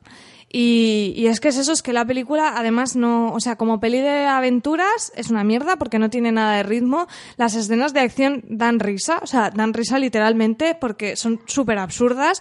O sea, en plan, el Drácula, él solo ahí contra todo el ejército, ejército de, de los turcos, cosas así muy, muy absurdas que es que te dan risa. Eh, luego es eso, no tiene ritmo, como peli de terror tampoco, porque el tema vampírico, mm, mira, mejor no hablar. O sea, lo- los puretas del género que se abstengan de ir a no ser que quieran arrancarse los ojos. Pero bueno, yo tampoco soy ni mucho menos mm, súper fan del género. O sea, me gusta el género vampírico, pero vamos a ver, he visto True Blood, quiero decirte, tengo manga ancha. Yo he visto todas las de Crepúsculo, chorra, ¿eh? Así que ya todo. estoy curado de espanto. No me gustó. Luego el personaje que sale también, nuestro querido Tywin eh, Lannister, eh, ¿cómo se llama el actor? Eh, ay, lo tengo por aquí en la chuleta, que siempre se me olvida. Charles Dance, Sale, pues no sale ni siquiera en la ficha de Film Affinity. pues sí que sale, es el A vampiro que convierte a... él. A mí no me pongáis. Pues que no, que no, que no, que no. Y bueno, ya los secundarios, el hijo es para matarlo, la mujer es para matarla y si que resucite y volverla a matar. Y muy mala, muy mala. Y además se me hizo pesada, casi me duermo en el cine. Mira, yo tengo algunos amigos que mm, tienen un concepto de cine un poco particular. Y, Y ya me dijeron. correcto. Y me dijeron. No está mal. Y ya dije, vale, ya está. ya está. Ya me lo has dicho todo. Así que, buah, es que esta no tenía ni nada de ganas. Pero nada de ganas de ir a verla. Y mira que yo he visto mierdas, ¿eh? Pero como castillos grandes. Pero es que como la- castillos de Transilvania, de hecho, de grandes. la, la historia, o sea, la historia es nada, o sea, es una línea en una servilleta, pero si encima, si la acción te da risa, el ritmo es penoso, los actores no tienen carisma, o sea, y, y- y encima la trama te la esperas, pues dime tú a mí. Entonces la recomiendas, ¿no? Y ya, bueno, la recomiendo un montón. Y luego ya tiene un epílogo que ya dice, venga, hasta luego, adiós. En fin, no, no voy a decir nada más para no destriparosla. Pero si vais a verla, por favor, comentarme. Vale, pasamos a la siguiente. Venga, ¿Me toca? Te toca. Venga, pues yo he visto las tortugas ninja también. Eh, como decía, a mí me gusta comer mierda a veces también. a ver, no es mala, porque a mí la verdad es que no me disgustó del todo, pero tampoco se puede esperar gran cosa de una película de, este, de estas características. A ver, sale Megan Fox. Sale Megan Fox, que a veces, que es verdad que es guapísima y todo lo que tú quieras, pero a veces te das cuenta de por qué de repente desapareció tantos años y no ha vuelto a hacer pelis desde Transformers prácticamente. Y es Que es mala actriz. Correcto. No es nada del otro mundo, la chica está muy bien, todo lo que queráis, pero me da la sensación de que esta chica nunca va a llegar a nada. ¿Qué quieres que te diga? O se apaña, o se hace un cursillo llamado Mazo McConaughey, o, o no, o no, o no. Costillo Matthew McConaughey de CCC. Aprende a ser actor con Mazo McConaughey. Nunca es tarde, ese es el primer eslogan. Puedes hacer mierda durante 10 años, que luego te pueden dar un Oscar. El caso es que, en fin, esta pobre chica eh, no sabe dónde meterse, porque aparte, encima, se llevaba a matar con Michael Bay. Se ve que Sí. se puso de rodillas para pedir perdón. y al final le ha, le ha dejado hacer otra peli con él. Bueno, Michael Bay es productor, no director. El director de esta peli es Jonathan Liebesman, que hemos visto en Ira de Titanes, Invasión a la Tierra y para de contar, casi casi. Dime una cosa, el rollo este de Megan Fox eh, a mí me hubiera puesto muy nerviosa, muy planos Sí. de tía buena totalmente Sí, y ya un- está. Hay un- dos o tres planos de su culo. Creo que hay más planos de su culo que de su Dos o cara. tres planos de su culo por minuto. Hay más planos de, de culo que de cara eh, durante la peli, entonces. eh, sí, Oye, pues yo creo que te pondría de los nervios. No, lo que sí que me parece impresionante es el tema de los efectos a la hora de hacer a las tortugas. Es un estilo totalmente. Vamos, no tiene absolutamente nada que ver con el de las originales. Las pe- me hablo de las películas, ¿vale? Luego está la serie de dibujos, están los cómics, pero bueno, centrándonos un poquito en lo que son las películas. eh, a ver, la acción está muy bien, porque Michael Bay es verdad que hace películas de risa muy chorras, pero la acción es bestial, ¿vale? Pero mm, una cosa que caracterizaba muchísimo a las tortugas ninja era su sentido del humor, su ingenio Y no lo y lo divertidas que son. Estas tienen dos o tres chistes que medio te ríes, alguna... Pero te ríes alguna... para hacerles un poco un favor, no de ah, se No, no. que me río. Hombre, alguna tiene en plan, mira, esa está graciosete. Pero ya. Pero una o dos. Yo recuerdo, vale que también era más, más crío. Y tenía el sentido del humor un poquito menos exigente. Pero yo con las anteriores te descojonas. Te descojonas, te ríes mucho porque son muy divertidas, tienen mucha complicidad entre ellos, entre los personajes, quiero decir.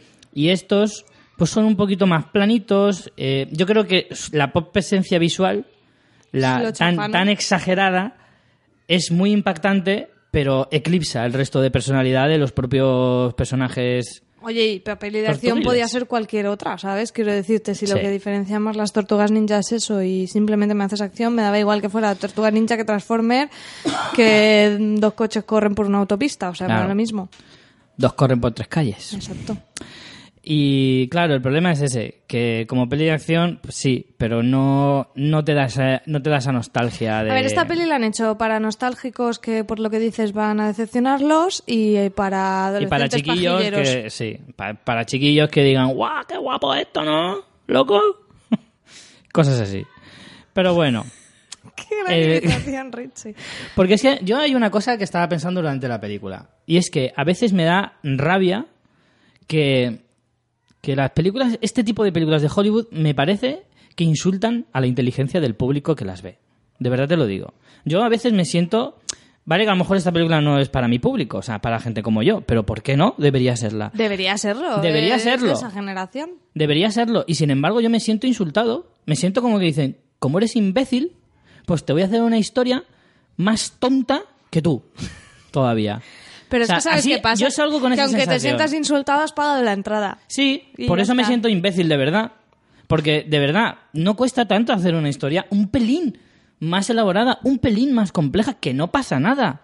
Que no se van a levantar de la sala y se van a ir. Porque mientras sigas poniendo las mismas piñas, que es lo importante, ¿vale? Que es lo importante. Pero, chico, es como si tú te comes un filete. El filete está muy bueno, pero lo que decores alrededor, no me pongas una patata frita. Me puedes poner algo verde, me puedes poner un- patatas fritas, pero también unas pocas más y mejor hechas. ¿Vale? Pues es algo así. La cocina perfecta, Lo importante es el filete, está claro, pero lo que me pongas alrededor tampoco tienes por qué de- mm, olvidarte completamente. Que escupirlo. Claro. Bueno, entonces, ¿la recomiendas o no? No recomiendo pagar por ir a verla. Pero si te da curiosidad. Leer entre líneas, amigo. Claro, pero si te da curiosidad, eh, porque seas un poco nostálgico o te gusten simplemente las pelis de acción, O el culo de Megan Fox. o el culo de Megan Fox, o eres muy de Michael Bay, aunque es gilipollas profundo el tío como persona, pero como director de acción no está mal, pues te la descargas. Así de claro. Descárgatela dentro de dos o tres meses y te la ves un día de, si puede ser con tus colegas comiendo ganchitos, mejor. Porque así por lo menos te reirás más. Esa es mi crítica. Muy bien. Y bueno, venga, vamos a subir un poquito, aunque sea un poco Ah, no solo cu- el no nivel. cuesta, no cuesta. Pues yo fui a ver La Isla Mínima, dirigida por Alberto Rodríguez de este mismo año, película española que tenía muchas ganas de ver. Creo que es una película que ha aguantado muy bien en taquilla por el boca a oreja. Y la verdad que me alegro mucho porque creo que es También una... tiene una campaña publicitaria cojonuda, Sí, sí, ¿eh? tiene una Porque muy- tienes el tráiler de la isla mínima, aunque solo sea, Sí, porque a- aunque a solo tres sean esos está ahí, a 10 tres media. segundos de la isla mínima y ya está, pero súper corto.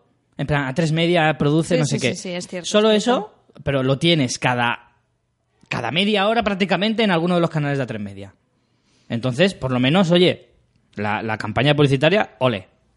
Bueno, pero eso también es de admirar porque a veces me da la sensación que es que las películas españolas cuando hacen el presupuesto se olvidan de hacer una partida para promoción. Correcto. Y luego es como te has esforzado un montón y nadie conoce tu película. Y al final es importante. Que está claro que es muy fácil cuando tienes una cadena así eh, respaldándote, ¿no? Bueno, mm, dejando la parte más eh, del intríngulis de producción. Intríngulis, qué buena palabra. Qué Gracias. poco se usa hoy en Sí, día. Pues la usaremos más. Intríngulis. Eh, es una película que me gustó muchísimo.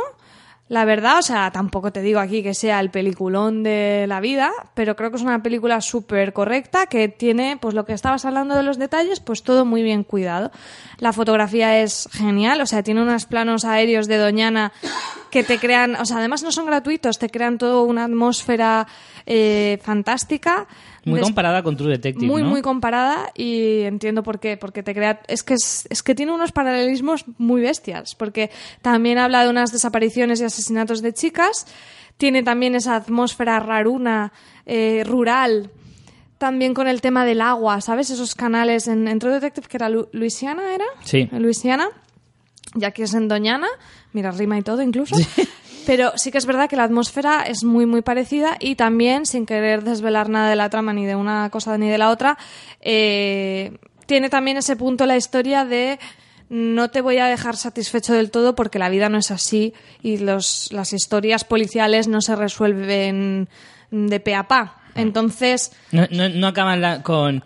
Quiero un informe mañana a las 9 de la mañana en mi mesa, señor. Exacto. Entonces, siembra muchas cosas y algunas no te... A ver, yo creo que son bastante evidentes. Quiero decirte, eh, como espectador sí que te queda claro mm, quién está detrás de todo, como en True Detective, pero bueno, tampoco te lo hace súper explícito, ni tampoco em, mm, se cierra el caso perfecto, estupendo todo. Entonces me gusta mucho eso porque tiene, pues eso, tiene ese punto de, de un poco de más complejidad y de, pues todo lo contrario a lo que estabas tú diciendo, ¿no? De, de no tratar al espectador como tonto, sino que, que te puedo estar contando una historia donde hay muchos cabos sueltos y tú eres capaz de, de poder ligarlos.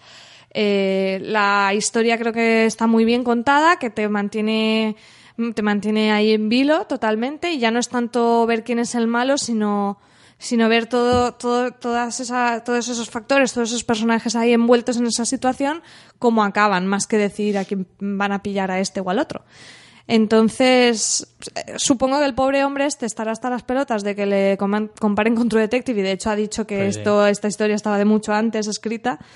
Claro, eso te iba a decir, digo, si se ha Una estrenado peli no se ahora, hace en dos el días, rodaje claro. se terminó cuando la serie o estaba en antena en ese momento o, o estaría a punto, Sí. o se acababa de terminar. No sé, yo entiendo que él a nivel como, como artista le moleste tanta comparación, Claro. pero realmente es una comparación que le viene muy bien a nivel de promoción, yo creo. Y bueno, las interpretaciones son fantásticas. Mm, la verdad que m- m- todo. Eso te iba a preguntar, ¿qué tal eh, Raúl Arevalo Bueno, Javier, yo- Gutiérrez, Javier Gutiérrez es un buen actor que no se le suele tomar muy en serio porque hace demasiadas comedias las que hace de tontito. Sí, no, yo creo que los dos están fenomenal. Yo a Javier Gutiérrez no lo había visto mucho, bueno, haciendo zapping básicamente. Y Raúl Arevalo, tengo debilidad por ese hombre, o sea que. Mira, está Álvaro me parece un pedazo de actor. Es un actorazo. Bueno, y Antonio, Y está Antonio de la registro- Torre. Ah, no, uy, de la Torre. Antonio de la, Torre, tiene un papelito más pequeño, pero también, como siempre, fenomenal. Muy, muy bien, muy, muy bien. Además, se pasa. Te, te mantiene pegado a la butaca y. y Este año sí. me he quedado con ganas de verla, fíjate. Sí que habría ido a verla, pero no tenía más tiempo para ver más. Y tenía algo más que decirte de esta peli y ahora no recuerdo, che. Bueno, el director, Alberto Rodríguez, sobre todo conocido por su anterior película en España, que es Grupo 7. También con, muy buenas con- críticas. también con Antonio de la Torre y Mario, y Mario Casas, que sí que es cierto. Yo es que con Mario Casas, como no puedo, porque es superior a mis fuerzas, no he visto esta película. Pero, pero la verdad es que este director empieza a sonar fuerte y, y la verdad es que apetece verlo y conocerle un poco. Mm, Grupo 7, yo no la vi. Es la que era en Sevilla antes de la Expo, ¿no? Y era todo este rollo grupo policial que Sí, limpiaban sí. ahí un poco Sevilla y tal. Pues Justo. mira, ahora que lo dices, no, no sabía, no le había seguido la pista a este director. Esta peli de esto que no la vi en su momento y la tengo ahí pendiente desde que Mira, se estrenó. basada también en los años 80, curioso. Pues eso te iba a decir, que creo, eso es lo que quería decir que se me había pasado. Creo que este tío, eh, al menos en la isla mínima, y ahora si me dices que es Grupo 7, aunque no lo he visto, lo he oído comentar, capta muy bien las épocas y un retrato de España muy muy muy fiel de ese, de ese momento histórico, ¿no? Porque aquí está... Es la- que los 80 es una época muy buena para hacer pelis españolas. Pero es muy principios, es, es justo, está, la isla mínima es justo el 80, o sea, estamos en Mm. plena transición Ah, el grupo 7 es en el 87. Claro, es más ya finales. Un gran año, por cierto, nací yo.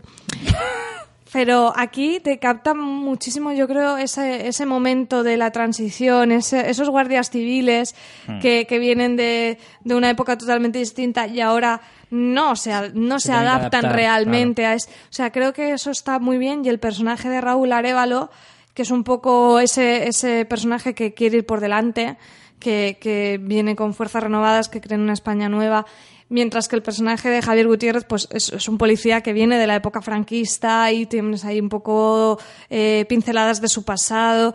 Creo que ese punto de complejidad que aportan esos dos personajes, como con esas dos visiones de la antigua España y la nueva España, es muy interesante y sin entrar en mucho, mucho detalle, porque no es de lo que trata la película, que al final se centra en el crimen, no es una historia de un crimen, creo que, que, la, que la época todo así, mm, no sé, como que, que- que va perfecto para la trama que te está contando.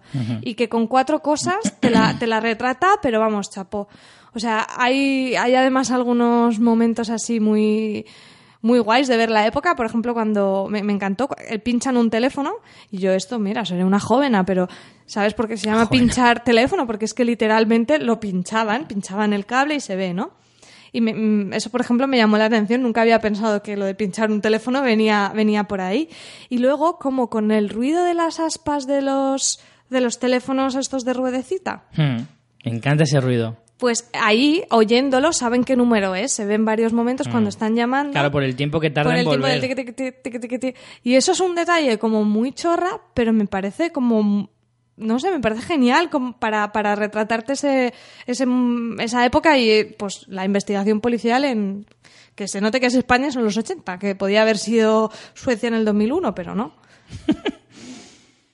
Entonces la recomiendas. La recomiendo mucho, sí. Sí, sí, sí, sí. Además, yo creo que es creo que es muy bueno que veas que en España pueden hacer puedes hacer historias de lo que te dé la gana, que a veces que se vayan rompiendo ya esos prejuicios chorra del cine español, jolín, que que es que puedes tener una para historias así tampoco te hace falta, a ver, esta peli tiene pasta detrás, está claro. Claro. Pero tampoco te hace falta un, un, un presupuesto de Hollywood, o sea, Está claro que con, con necesitas dinero, vale, pero que no te hace falta hacer tortugas ninja para hacer pelis buenas en España.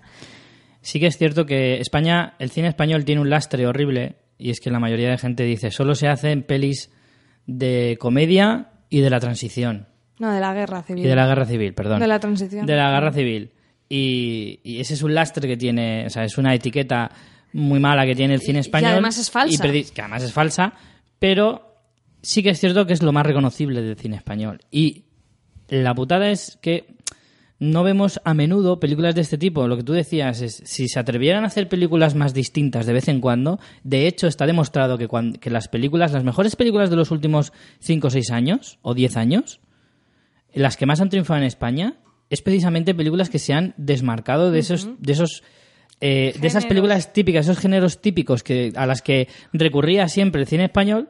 Y si, se, y si uno se para a ver, realmente, si tú te paras a ver mejo- el- los Goya directamente, ¿vale? Sí que verás un montón de películas también muy típicas, por ejemplo... Sí, más dramas intimistas. Trueba, por ejemplo, solo hace un tipo de película, está claro. O, no sé, más directores de ese tipo que son más veteranos, que ya es más difícil cambiarles esa, esa vertiente, pero los directores más, más que están saliendo ahora, los que más empiezan a despuntar, mira, Bayona, por ejemplo, sin ir más lejos, Yo creo que es como que el cine español poco a poco ha ido conquistando géneros o al menos Se va atreviendo, visualmente, se va o sea, atreviendo. de cara a la- al espectador, ¿no? Porque ya llevamos bastantes años en el que el cine español había conquistado el género de terror. Tenemos ya grandes referentes del cine de terror español que además son referentes a nivel mundial Sí. directamente y entonces ya hemos asumido que se puede hacer buen terror en España, vale? Pues un pasito más. Ahora últimamente hemos tenido también una oleada de buen cine español de comedia. Tenemos ahí a Daniel Sánchez Arevalo por poner un ejemplo, ¿no? Bueno, a mí, por ejemplo, No sé, yo- tú sabes que yo que yo no llevo, soy muy fan de yo la- llevo primos este. en la patatita, pero bueno. O Borja Cobeaga, Mm. o, ¿sabes? Esta, esta- es como un bocadito más, ¿sabes? Ahora ya hemos, con- tenemos terror, tenemos comedia y parece que sí que a lo mejor en thriller hemos empezado a tocar las teclitas. Tenemos Grupo 7, tuvimos Zelda 211, van saliendo Claro. poquito a poco algunas pelis de thriller, que además es un género que me apasiona, y, y perfectamente un thriller, puede- o sea, España puede hacer buenos thrillers, eh, en, buenos thrillers porque es que tenemos actores, tenemos son pelis de un presupuesto mediano que tenemos son asumibles, además tenemos, tenemos directores de fotografía fantásticos en España que trabajan en Estados Unidos eh, y tenemos directores que además empiezan a, a- a despuntar como Rodrigo Cortés que se atreve a hacer cosas también. Exacto. ese es un ejemplo de, de que se pueden hacer cosas que se puede innovar que se puede ser un poco valiente y que además eso eso es lo que necesita el cine español para cambiar la idea que tenemos nosotros decir, mismamente que la idea que la tiene idea el que tenemos solo. España porque fuera de España no se nos ve así No, no, en absoluto. en pero en. España tenemos esa, esa imagen del cine español eh, y creo que eso es lo que hace falta para cambiarlo. El atreverse a hacer otras cosas. Es verdad que a veces el presupuesto es lo que más te limita, pero si eres un poco ingenioso o puedes pensar ideas, tener ideas sencillas pero buenas, Y que los productores sepan que son productores y que esto es un negocio y que hacer una peli muy tal, pero que no vaya a ver nadie al final y la Exacto. estrenes en una sala, pues hasta qué punto y que nos olvidemos sentido? tanto de que el cine este intimista que se veía viendo en las últimas décadas de- del cine español, que ya ha pasado de moda, que eso ya no, que ya no, se- que ya no pueden hacer, funciona. pero que no puedes puede hacer, un 80% pero- de pelis así que no ve pero- nadie. No, pero Haz es que En vez de cuatro, haz una y que esté bien. Eso se puede hacer, pero al final, luego entonces no te puedes quejar, porque es que ese tipo de películas le gustan a cuatro. Es que es verdad, le gustan a cuatro. Yo creo que todo. No vas a llenar una sala jamás con una película de ese estilo. Jamás. No, tampoco hace falta que llenes una sala. Tiene que haber. Pero es que si no la llenas, no te llegará para hacer la siguiente peli. Pues por Entonces eso te tenemos digo un que montón tienes de, que hacer, pero en vez de un cuatro, haz montón, una. un montón de directores que tienen una película. Si yo, las pocas veces que he podido hablar con algún director o he ido a alguna charla o algo así, todos te dicen lo mismo. La película más difícil de tu carrera es La la, segunda. De siempre. La primera es fácil. Bueno, fácil. Fácil entre comillas. O sea, basta con, con tener un poco de ingenio, un poco de suerte y ganar algunos premios. Te dan tu primera peli a, a poco que seas medio bueno. Esa es la verdad. Ahora, la segunda, la segunda es la jodida de verdad. La segunda es la que nadie te va a dar. A no ser que seas un crack. Bueno, vámonos, que nos estamos yendo totalmente y haciendo aquí una super reflexión del cine español que. Que ya verdad, tendremos oportunidad sí. otro día de hacerlo. Vamos ya con la, la más gorda. que La tenemos. gorda, la gorda. Perdida, David Fincher, de nuestro querido David. Uy, resoplas mucho. Es que no sé cómo afrontar este, este punto, ¿eh? Me va a costar un poco porque... Protagonizada por Ben Affleck. Es que tengo muchas cosas que comentar de esa película. Y el problema es que yo reconozco que no soy una persona objetiva con David Fincher, ¿vale? Nunca lo he sido. Y, y nunca lo voy a ser. Lo que pasa es que... mm, a ver, es que no sé cómo, no sé cómo empezar. Empieza tú, hazme el favor. Vale, ya te voy, ya te voy cogiendo. Porque es que no, no sé por dónde empezar. Vale, bueno, pues Perdida, como decíamos, está dirigida por David Fincher. El guion es del propio novelista de la historia, que es eh, Gillian Flynn, una novela que ha tenido bastante éxito. Y bueno, nos presenta a dos personajes, bueno, realmente vemos a uno en flashback. Como dice su título, desaparece una mujer y vamos viendo la historia. Va a ser difícil comentarla sin hacer sí, es muy spoilers, difícil ¿eh? sin spoilers. Desaparece la señora esta, La mujer de que es Ben la Affleck. mujer de Ben Affleck. Eso tampoco es Eh, la actriz es Rosamund Pike, un verdadero descubrimiento para mí. Bueno, yo sí que la había visto en alguna, pero, Pero, pero hace un nada, papelón, ¿eh? papelillos. Un papelillos. papelón aquí. Y, a ver, ¿cómo hablar sin spoilers? Eh, sí que me han dicho que en la novela tienes mucho más eh, clara el punto de vista de los dos personajes. Aquí, el punto de vista que se prioriza es el del personaje de Ben Affleck, pero a través de un diario, eso lo podemos ver, vamos viendo también el punto de vista de la mujer desaparecida y entonces eso te crea un cierto conflicto sobre los, los hechos que se están narrando y de por qué esta mujer ha desaparecido. Vale, dicho esto, eh, la peli es muy larga y a mí no se me hizo larga. Eso es un gran punto a favor. Creo que David Fincher tiene la típica dirección que a lo mejor no es súper destacada por por eh, rock and- sabes por, por espectacular porque no no es que no es un Martin Scorsese que te haga un plano que tú estás mirando qué plano hay y cómo está Martin Scorsese ahí detrás Te que refieres te- en esta peli. en esta peli y en otras, por ejemplo la red social, depende de pelis, Es pero que, sí. lo que controla totalmente es el ritmo, o sea, tiene no sé, tiene para mí es super Hollywood en ese sentido, pero el Hollywood clásico, ¿no? Esa dirección transparente, pero que es perfecta, milimetrada y te hace que te, te enganches a la historia, que te transmita todas las emociones y que cada plano esté perfecto para lo que te quiere contar. Entonces, a mí de ritmo me encantó, la historia me gustó mucho. Creo que sí que debe, mm, por lo que he hablado con gente que ha leído la novela, pierde un poco ese punto de no saber quién es el bueno, quién es el malo, porque aquí yo creo que sí que hay unos giros bastante fuertes, pero sí que... Hay- mucho antes del final ya sabes quién es el bueno y quién es el malo. Claro, claro. Mucho antes del final. Y ese es un ese sí que es verdad que es un hándicap, Hmm. yo creo. Un, un punto negativo, por lo menos. Pero bueno, la interpretación de Ben Affleck me gustó, pese a que sea Ben Affleck. Y, y la historia me gustó mucho. Y me tuvo un par de escenas de me quedo sin. Me, me pe- pego un salto en el, en el asiento. Y dicho todo esto, que nadie se lleve a engaño porque esta historia no es un thriller. Esta historia habla del matrimonio. Hombre, es un thriller, Sí, pero, no. en el fondo habla de, de lo que es un matrimonio. Pero habla y- del matrimonio, con una visión bastante deprimente. amigo. Sí, desde luego. Pero Yo que iba a a ir mí a verla con mi novia, mucho. creo que no. Hiciste bien, hiciste Menos bien mal en, que no, no. en no ir con tu novia. Porque es bastante deprimente. Y lo que más me gustó es Rosamund Pike. O sea, me parece Hmm, increíble esta chica. Me gustó mucho, mucho, mucho. Vale, ahora que ya me has abierto un poquito el camino, Venga. te puedo decir que a mí la película me gustó mucho, pero no me encantó. Y eso es lo que yo espero de David Fincher. David Fincher a mí me tiene que enamorar, me tiene que encandilar. Y en películas a lo mejor no tan brillantes como por ejemplo Millennium, a mí me enamoró. Eh, la versión americana de, de la película sueca me encantó porque sí que vi, vi destellos del buen Fincher. Cosa que es cierto, en la red social no lo aprecias. La red social es una buena película, me gustó, Pero, pero, no es excelente. pero no es excelente. ¿Por qué? Porque no tiene el sello Fincher. Yo creo Y que esta le película, pasa igual. esta película no tiene sello Fincher. No es un, no es, no me voy a ir solo al Club de la Lucha, que es mi película favorita por encima de todos los tiempos humanos y, y divinos, pero tampoco es, tampoco es Seven, ni siquiera es Zodiac, ni No. incluso, mira, incluso adaptado a su propio estilo, el, el curioso caso de Benjamin Button sí que tiene una dirección muy, Personal. muy personal, correcto. Entonces, aquí eso me faltó. Me faltó al igual que la red social, que es una película, lo mismo, que me gustó mucho, pero no me encanta. Esta película, eh, hablo primero de, a nivel de dirección, ¿vale? A nivel de dirección, sí que es cierto que el ritmo es brutal, tiene un par de, de- de momentos buenos, de, de tal, pero no es brillante. Como escuché a, a Luis, creo, en el Camarote de los Más, decía más o menos eso. Seguramente sea una de las mejores pelis que tengamos este año, Seguro. pero no será una película mm, que pase la historia. O sea, Exacto. es muy buena, pero no es excelente. Es una película. Podría haber sido. Es que es una película buena con una historia cojonuda. Porque la historia sí que está muy bien. A mí, por lo menos, la historia me parece genial. En algunos puntos, algo previsible, pero eh, en conjunto sí que me sí que me gustó mucho. Me pareció bastante te deja con mucha intriga, te deja... Sí que es verdad que la mayor parte de la película estás diciendo, pero entonces es él, es ella, son los dos, no hay ninguno, ¿qué coño pasa aquí?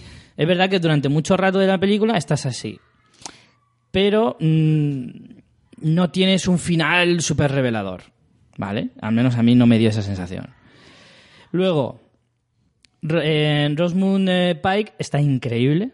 Es verdad que hace un papelón increíble. Eh, Ben Affleck. Ahora voy con Ben Affleck. Ahora voy. Estoy, estoy afilando el cuchillo, solo lo digo. Eh, me parece que la actriz está increíble. Tiene un cambio. Tiene varios cambios de, de- de personalidad, de registros, tanto físicos como, como La vemos psicológicos en diferentes épocas, todo eso. es alucinante. Además, ves la evolución del personaje de forma desordenada y aún así lo sabes eh, eh, encajar súper bien en tu mente. Eso está genial. Construido el personaje de ella está bestial. El de él. A ver. En las JPod, nuestra amiga Blatz me preguntó cuando terminamos el directo. Es que me, durante ve- veía la película me acordé de ella. Me preguntó, bueno, ¿y no has visto Perdida todavía? Y le dije, no. Y me dice, bueno, ¿y qué opinas de, de Ben Affleck con tu querido David Fincher? Y le dije, textualmente, dije, mira, David Fincher es tan bueno que hasta va a conseguir que Ben Affleck lo haga bien. Pues me equivoqué. Para mi desgracia, la película es cojonuda a pesar de Ben Affleck, como siempre. Como siempre, tiene que tener una gente que tiene que ser la hostia en bote. Pues a mí sí que me gustó. Te mira. lo digo en serio, porque ¿cómo le consigue unos papeles tan cojonudos siendo un actor tan mediocre? No me pareció parece. mediocre, me pareció que no, no transmite. Incluso, mira, Rosmund está de puta madre, pero hay cero química entre ellos. Para mí hay cero química y es por culpa de él, es por culpa de los actores, porque ella está genial en su personaje. O sea, al que habría que cambiarle es a él. Si no había química entre ellos, a lo mejor es culpa de los dos. Pero si tengo que cambiar a uno, le cambio a él, sin lugar a dudas. Es que me hubiera gustado más un Daniel Craig, por ejemplo. O, o un. Bueno, si pones a Son Penn, me la pelo directamente. Yo sé que Son Penn no me gusta, me cae fatal. Pero vamos, a este papel le venía perfecto. Sí. Pero es que Ben Affleck le veo ahí como que. Es que actúa sin ganas. Es que. Pero no es en esta peli porque el personaje a lo mejor mm, te lo pide. Que a lo mejor hasta te lo pide. Pero es que yo le veo así en todas las pelis. Que lo hace sin ganas, que no se esfuerza. Bueno, no te enciendas. No, no, claro que me enciendo, joder. Si es que no puede ser. Es que no me no quiero a este hombre de Batman. Que además está rollizo, el cabrón. Que tiene papada. Tiene papada, joder. Tiene un barrigón. Y dices, pero ¿cómo te vas a enfundar el traje de Batman? Pero tiene un hoyuelo. Pues como si tiene ocho, me da igual. Oye, otros No actores puedo, de no la puedo peli, venga, que te enciendes. ¿Qué te pareció Neil Patrick Harris? A mí me parece que daba el pego. Gente me ha dicho, es que lo tenemos muy encasillado en el Sí. papel de Barney, pero a mí aquí, como el personaje que tiene, que no quiero desvelar mucho, creo que lo hace bastante bien. Lo hace bastante bien, pero es como un Barney las- oscuro. Es un Barney oscuro. escenas- Es que lo ves y dices, es como si sería si, si, si Barney fuera un superhéroe, sería su némesis, o sea, sería como cuando hacen los superhéroes un personaje igual a ti, pero en negro. Vestido de otra manera. Es que es igual pero en oscuro. Yo creo que no, yo creo que tiene ese punto más de inseguro, de elocuente. No, pero me refiero en plan, pues las poses eh, basi- de traje ahí, súper guapetón, la mirada, es que es Barney en oscuro. A mí no me lo pareció, a mí me gustó. Y luego el otro personaje que me gustó mucho fue el de la hermana. La hermana, La genial. hermana me parece un secundario. Es que esto, ¿ves? Eh, es esto que dicen de Dios está en los detalles. Eso es algo que tiene muy bueno David Fincher, que cuida los detalles. Y en, las- en sus películas casi siempre los secundarios están súper bien. Sí. Y en esta, bueno, a, a mí Neil Patrick Harris sí me gustó, ¿eh? A, a lo mejor hay gente que no, pero independientemente de eso, ves que a nivel de... También eso es, es, eh, mérito del guionista, pero que que están muy bien definidos los secundarios, que es que Mm, desde la, policía. primera escena La policía está muy bien también. la policía está muy bien. Que El, abo- el abogado que está allí como Buah. vaya tela. Eh, el, el- el negro este en plan súper chulado, en plan, "Pff, vengo de Armani, con la barba, la típica barba finita, que le queda tan bien a los negros, Sí. que es genial. Es que incluso el hasta- personaje está de puta hasta madre. las presentadoras que salen en televisión, es que todos los secundarios están súper bien perfilados. Y eso es lo que creo que hace muy rica esta película. Y hablando ahora del personaje. Incluida, incluida Emily Ratajkowski, que es el pibonaco, que Ah, sale, no voy a decir qué personaje es, porque es Sí, muy no. revelador, casi se me escapa, pero no lo voy a decir. Tiene un papelito muy cortito, es una modelo espectacular, para mí creo que es el pibón que ahora mismo hay en la actualidad. Sí. Y, ¿Qué más y- ha hecho esta mujer? Nada, nada. Ah, Creo vale. que lo único que la ha hecho famosa es salir en un videoclip de Pharrell Williams. Ah, vale. Porque además sale medio en bolas. Y tiene un papelito muy pequeñito, sale dos frases, pero me parece una chica que, oye, Sale ojalá salgan más. tetas, así, ¿no? Exacto. Así Bueno. que que salgan más pelis, por favor. Eh, Y la hermana es Carrie Coon, que además ahora tiene un papel muy bueno en la serie Leftovers. Ajá. Leftovers, que la estoy terminando ya, que me quedan dos capítulos, que me está gustando bastante, que ya lo comentaremos también. Muy bien. Tiene un papel cojonudo y me parece una actriz que tiene mucha, mucha, mucha, ¿cómo decirte? Mucha presencia, mucha carisma, ¿sabes? Es como una Kate Blanchett, pero light, ¿vale? Todavía no llega a ese nivelazo de Kate Blanchett, pero es como una Kate Blanchett jovencita, Sí, ¿sabes? sí, Yo la veo ahí ese puntito de decir, eres súper interesante. Tiene mucha presencia. sí. Es guapa, no es súper despampanante, pero es muy atractiva, pero tiene ese punto que, que la hace interesante. Me gusta, me gusta esta chica, me gusta. Pues eso te iba a Carrie que, se lo- llama. que todos los secundarios me gustaron y eso está muy bien tratado. Y luego, sí que es verdad que no sé hasta qué punto está bien ajustado, pero la peli tiene bastantes puntos de humor. Sí, cierto. Yo oí a la, a la gente de la sala reírse en algunos puntos Claro. que yo digo, joder, chaval, pero de, de oír toda la sala reírse. Pero no, no sé, a veces creo que tendrían que haberle dado una vueltecita, porque me gusta, pero mm, lo veo que o, o lo hubieran forzado un poco más y hubieran forzado un poco más ese humor negro, o lo hubieran reducido un poco, pero creo que no lo han acabado de ajustar bien. Para mí hubiera sido mejor forzarlo igual un poco más, o no sé. Creo que no está acabado de ajustar bien al tono de la peli. Pero me gustó, me gustó eso, siempre. Yo, en definitiva, el problema que yo tengo con Finch es que yo espero mucho de él siempre, y yo me esperaba un 10 y me queda en un 8. Así. Entonces, la peli me ha gustado, pero no puedo decir que, que mm, me haya encantado y no puedo decir... Tampoco puedo decir que me haya decepcionado él, ¿vale? Porque es una gran película, pero no sé. Decían que a lo mejor podía optar a Oscars y cosas así, y Sí, sinceramente yo pf, no lo tengo Yo claro. nominaría ¿eh? a esta mujer, ¿eh? a Rosamund Pike, te lo digo. Hombre, a Rosamund Pike sí. Mira, a Rosamund Pike sí. Yo la nominaba, pero vamos, sin pensármelo. Bueno, pues con todo esto, fiesta del cine. Fiestaca, a tope. Vamos con los comentarios, que no Venga. quiero que nos enrollemos mucho y tenemos muchísimos comentarios hoy y además eh, son muchos del directo y no quiero perder oportunidad. Eh, bueno, pues vamos, por ejemplo, primero con los del blog. En el blog tenemos, bueno, en fansfiction.es, tenemos a Bego Cor que nos dice, habéis estado genial en el directo y con público. Me he reído mucho escuchando el podcast y me he identificado en un montón de cosas. Respecto a lo que comentáis de las parejas, nos ha pasado estar los dos enganchados a una serie, concretamente Homeland, no encontrar un momento para verlo juntos y llegar a ver episodios a escondidas. Después, disimular... Es que ese es un clásico. Dice, después disimular mientras lo vemos juntos para acabar descubriendo que el otro también se había adelantado por su cuenta. Lo que dado que lo que dado el argumento de la pareja de protagonistas de la serie venía muy al caso. Un abrazo. Después también tenemos a Elena que nos dice, hola chicos, os pude ver en directo desde el ordenador allí en las JPod y de paso descubrí un par de podcasts que seguiré la pista. Como siempre estuvisteis muy divertidos, pero con este podcast me reí en especial. ¿Cuántos tazones de cereales habré desayunando, habré desayunado viendo dibujos los sábados por la mañana? ¿Y cuántos años habré hecho maratones del Señor de los Oh, Anillos di que sí. ahí recitando los diálogos que te sabes? Yo me obligo a hacerlo, por lo menos, El Señor de los Anillos, las tres seguidas, intentar hacerlo cada año y medio. Lo tienes todo cuadriculado, ¿eh? Sí. Dice, yo no tengo tabla Excel, pero me encantaría. Y desde aquí hago un llamamiento. Ve la tabla de Richie.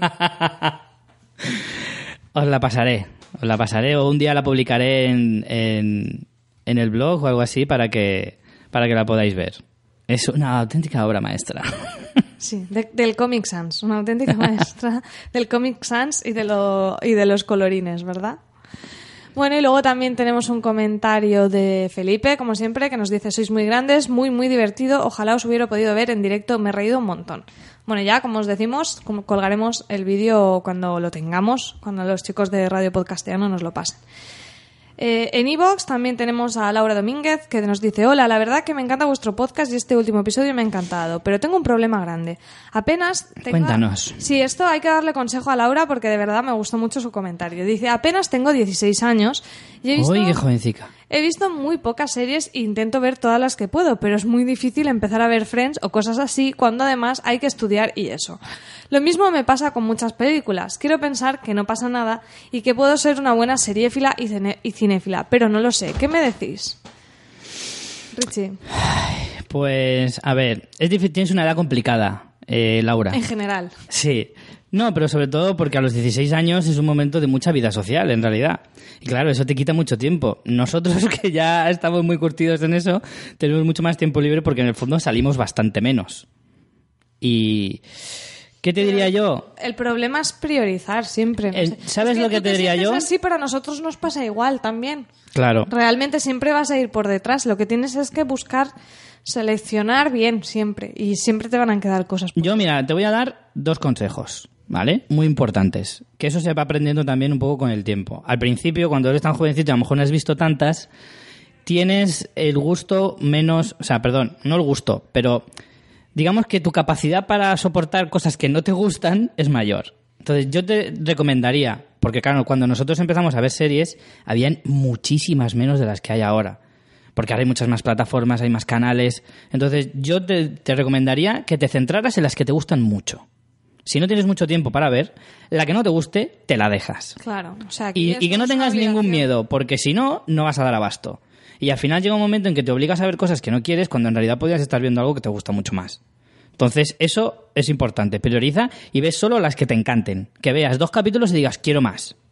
Hombre, Porque las hay. Y respecto a los más clásicos, pues poco a poco. O sea, por ejemplo, eh, no sé, yo tengo pendiente por ver The Wire, que me pueden dar una paliza a todos los Hmm. No, series. yo no me he terminado Los Soprano, que me quedan dos temporadas. O sea, siempre vas a ir por detrás. Y luego, bueno, si te vas más para atrás, pues porque no has visto, yo qué sé, Star Trek. O, No, por ejemplo, es una Alfre- locura. Alfred Hitchcock presenta, por decirte algo. Quiero decirte, Pero yo ahí, independientemente de la edad mira, que tengas, siempre te va a pasar yo, eso. claro. Poquito a poco y lo que te guste y ya está. Y si, va- y si te acercas a una de las obligatorias, entre comillas, o clásicos y no te gusta, pues no pasa nada. O sea, mm, si es que lo que dice Richie, la vida es muy corta y hay muchas cosas chulas para ver.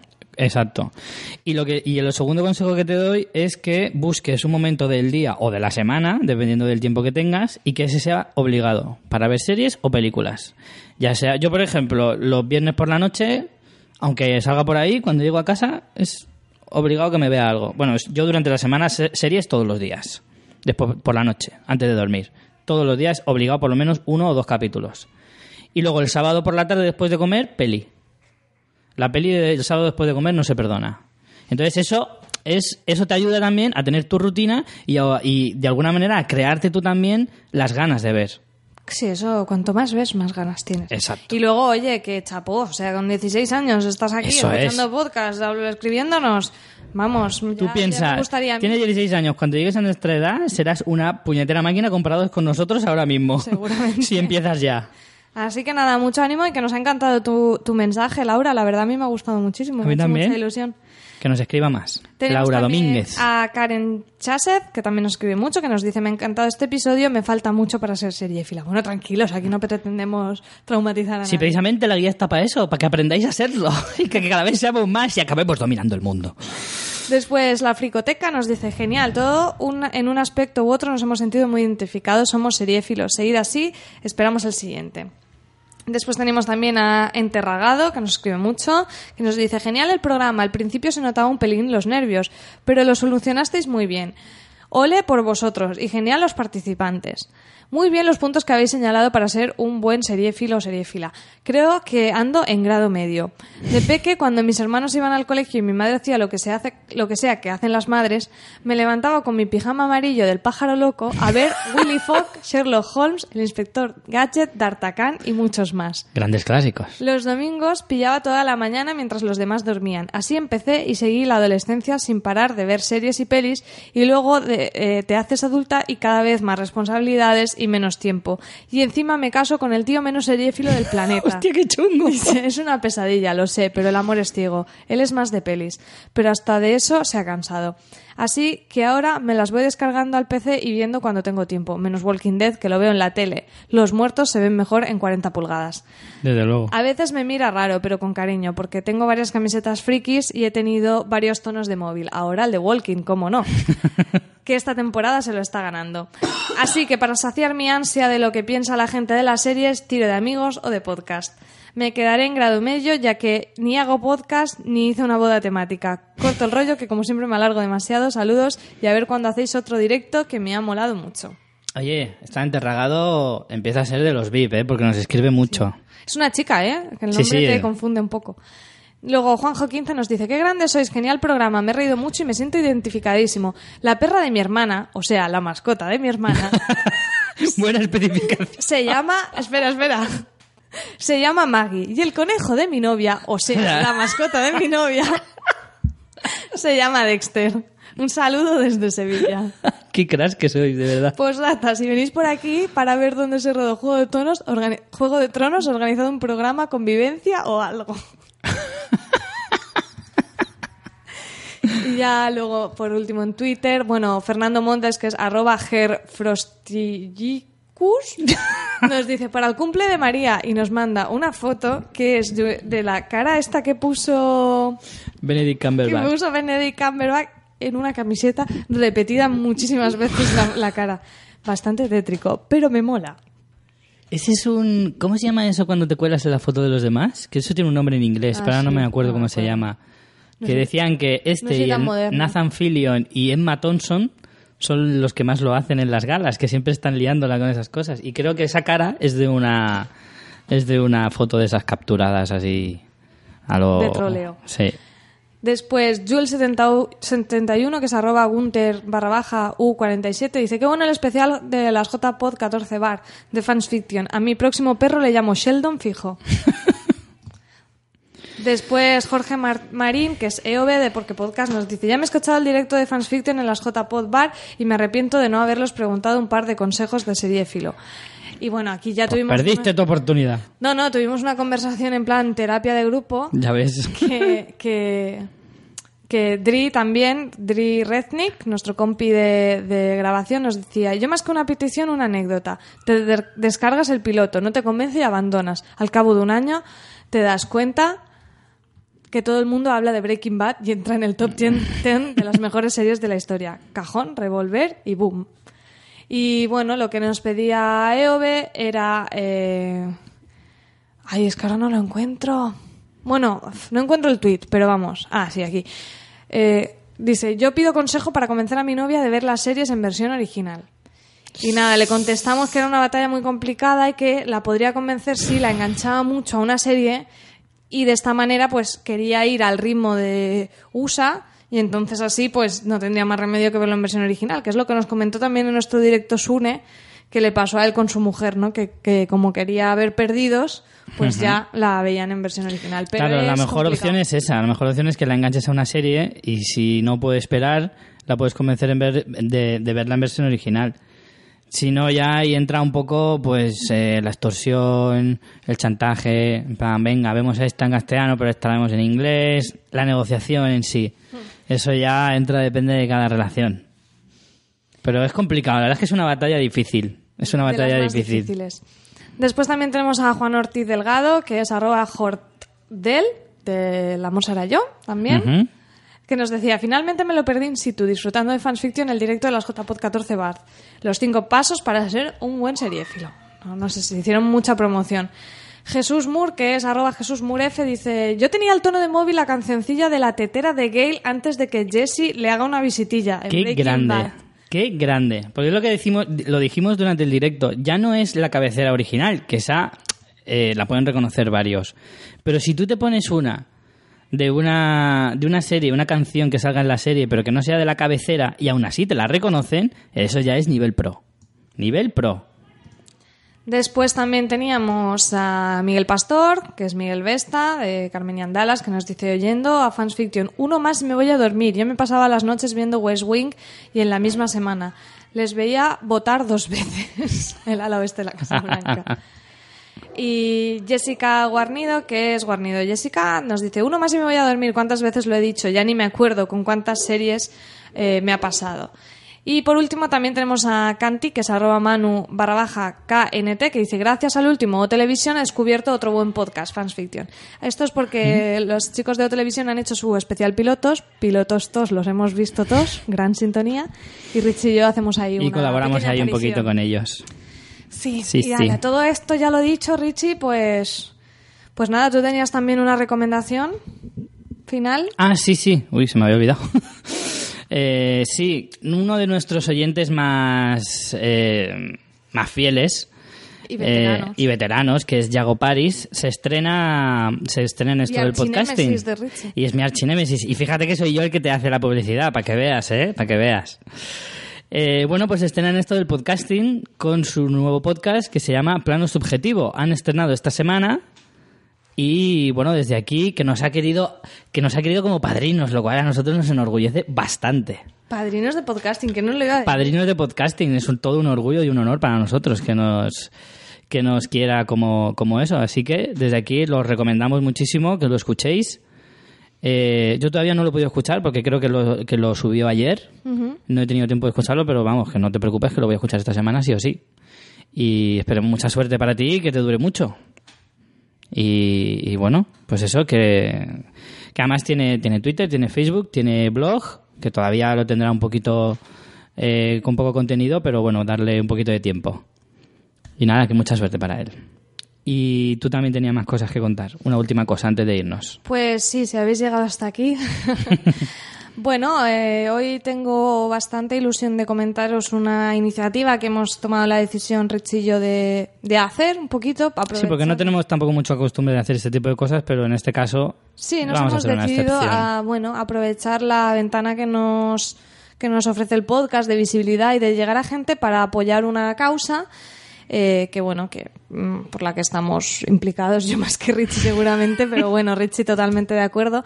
Y es que, bueno, pues aquí en Alicante tenemos un, grupo de voluntarios que, que mm, vamos lo que hacen es que tienen un eh, supervisan una colonia de, de gatos que hay en, aquí en un parque se llama Colonia Lomorant tiene una web que se llama Felinos Lomorant y básicamente pues a base de donaciones pues cogen gatitos de la calle los esterilizan los desparasitan los tienen en caja en, no, no tienen ninguna sede física quiero decir ellos no tienen ninguna ninguna refugio ni nada para los animales, sino que los propios voluntarios tienen a los animales en casa hasta que consiguen darlos en adopción. Entonces, bueno, pues la verdad que hacen un trabajo súper para mí súper valioso porque siempre es la coña, ¿no? De los locos de los gatos, jaja, jeje, a mí ya me lo, me lo dicen un montón.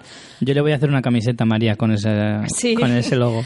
Sí, pero la verdad que luego esta gente es la que más hace por, por los animales, porque realmente son los que cogen a los animalitos de la calle, los esterilizan para que no estén criando y criando mm, gatitos que luego se van a morir. Y luego a lo mejor uno que tiene un gato en su casa, super señor, mm, ponen a los gatos a criar, luego las crías estos los abandonan o a ver qué hacen y, y luego pasa lo que pasa en las ciudades. Entonces, bueno, pues queríamos comentaros un poco este tema porque justo ahora se les ha juntado un momento económico bastante delicado. Han tenido pues varios animales que han encontrado mm, pues crías con los ojos muy mal porque cuando tienen muchos gatitos en la calle, cuando pasan mucho tiempo en la calle suelen tener problemas en la vista y muchos se quedan ciegos. Bueno, esta misma semana oí que una propia voluntaria encontró a unos desalmados, porque no tienen otro nombre, tirar a una gatita por una ventanilla de un coche. O sea, Joder, a esto luego. llega la gente. Y se les han juntado eso, varias operaciones, esterilizaciones y van bastante mal de, de dinero. Y bueno, nosotros que queremos aprovechar para comentaros nada, eso, que existen, que le echéis un vistazo a su web. Si os animáis a hacer un donativo, pues la verdad que os lo agradecerían un montón. Ellos tienen como una cuota de un euro al mes, pero bueno, no hace falta que os hagáis socios. Si queréis hacer una donación, oye, si son tres euros, pues tres euros. Si nos juntamos unos cuantos, pues a lo mejor les llega para esterilizar a una gatita o para operar a una, a una cría de, que se hayan encontrado. Entonces, bueno, tienen PayPal, que es felinoslomorant.hotmail.com y también tienen una cuenta bancaria, os pondremos todo en la web. Si os animáis a echarles una mano, pues mira, nosotros este es nuestro granito de arena, darle difusión. Y bueno, si, si habéis escuchado este mensaje, os decidís a, a ayudarles, pues poner en el concepto que sois oyentes de Fans Fiction y así también nosotros vemos la, la, la capacidad de, De de convención que tenemos, ¿no?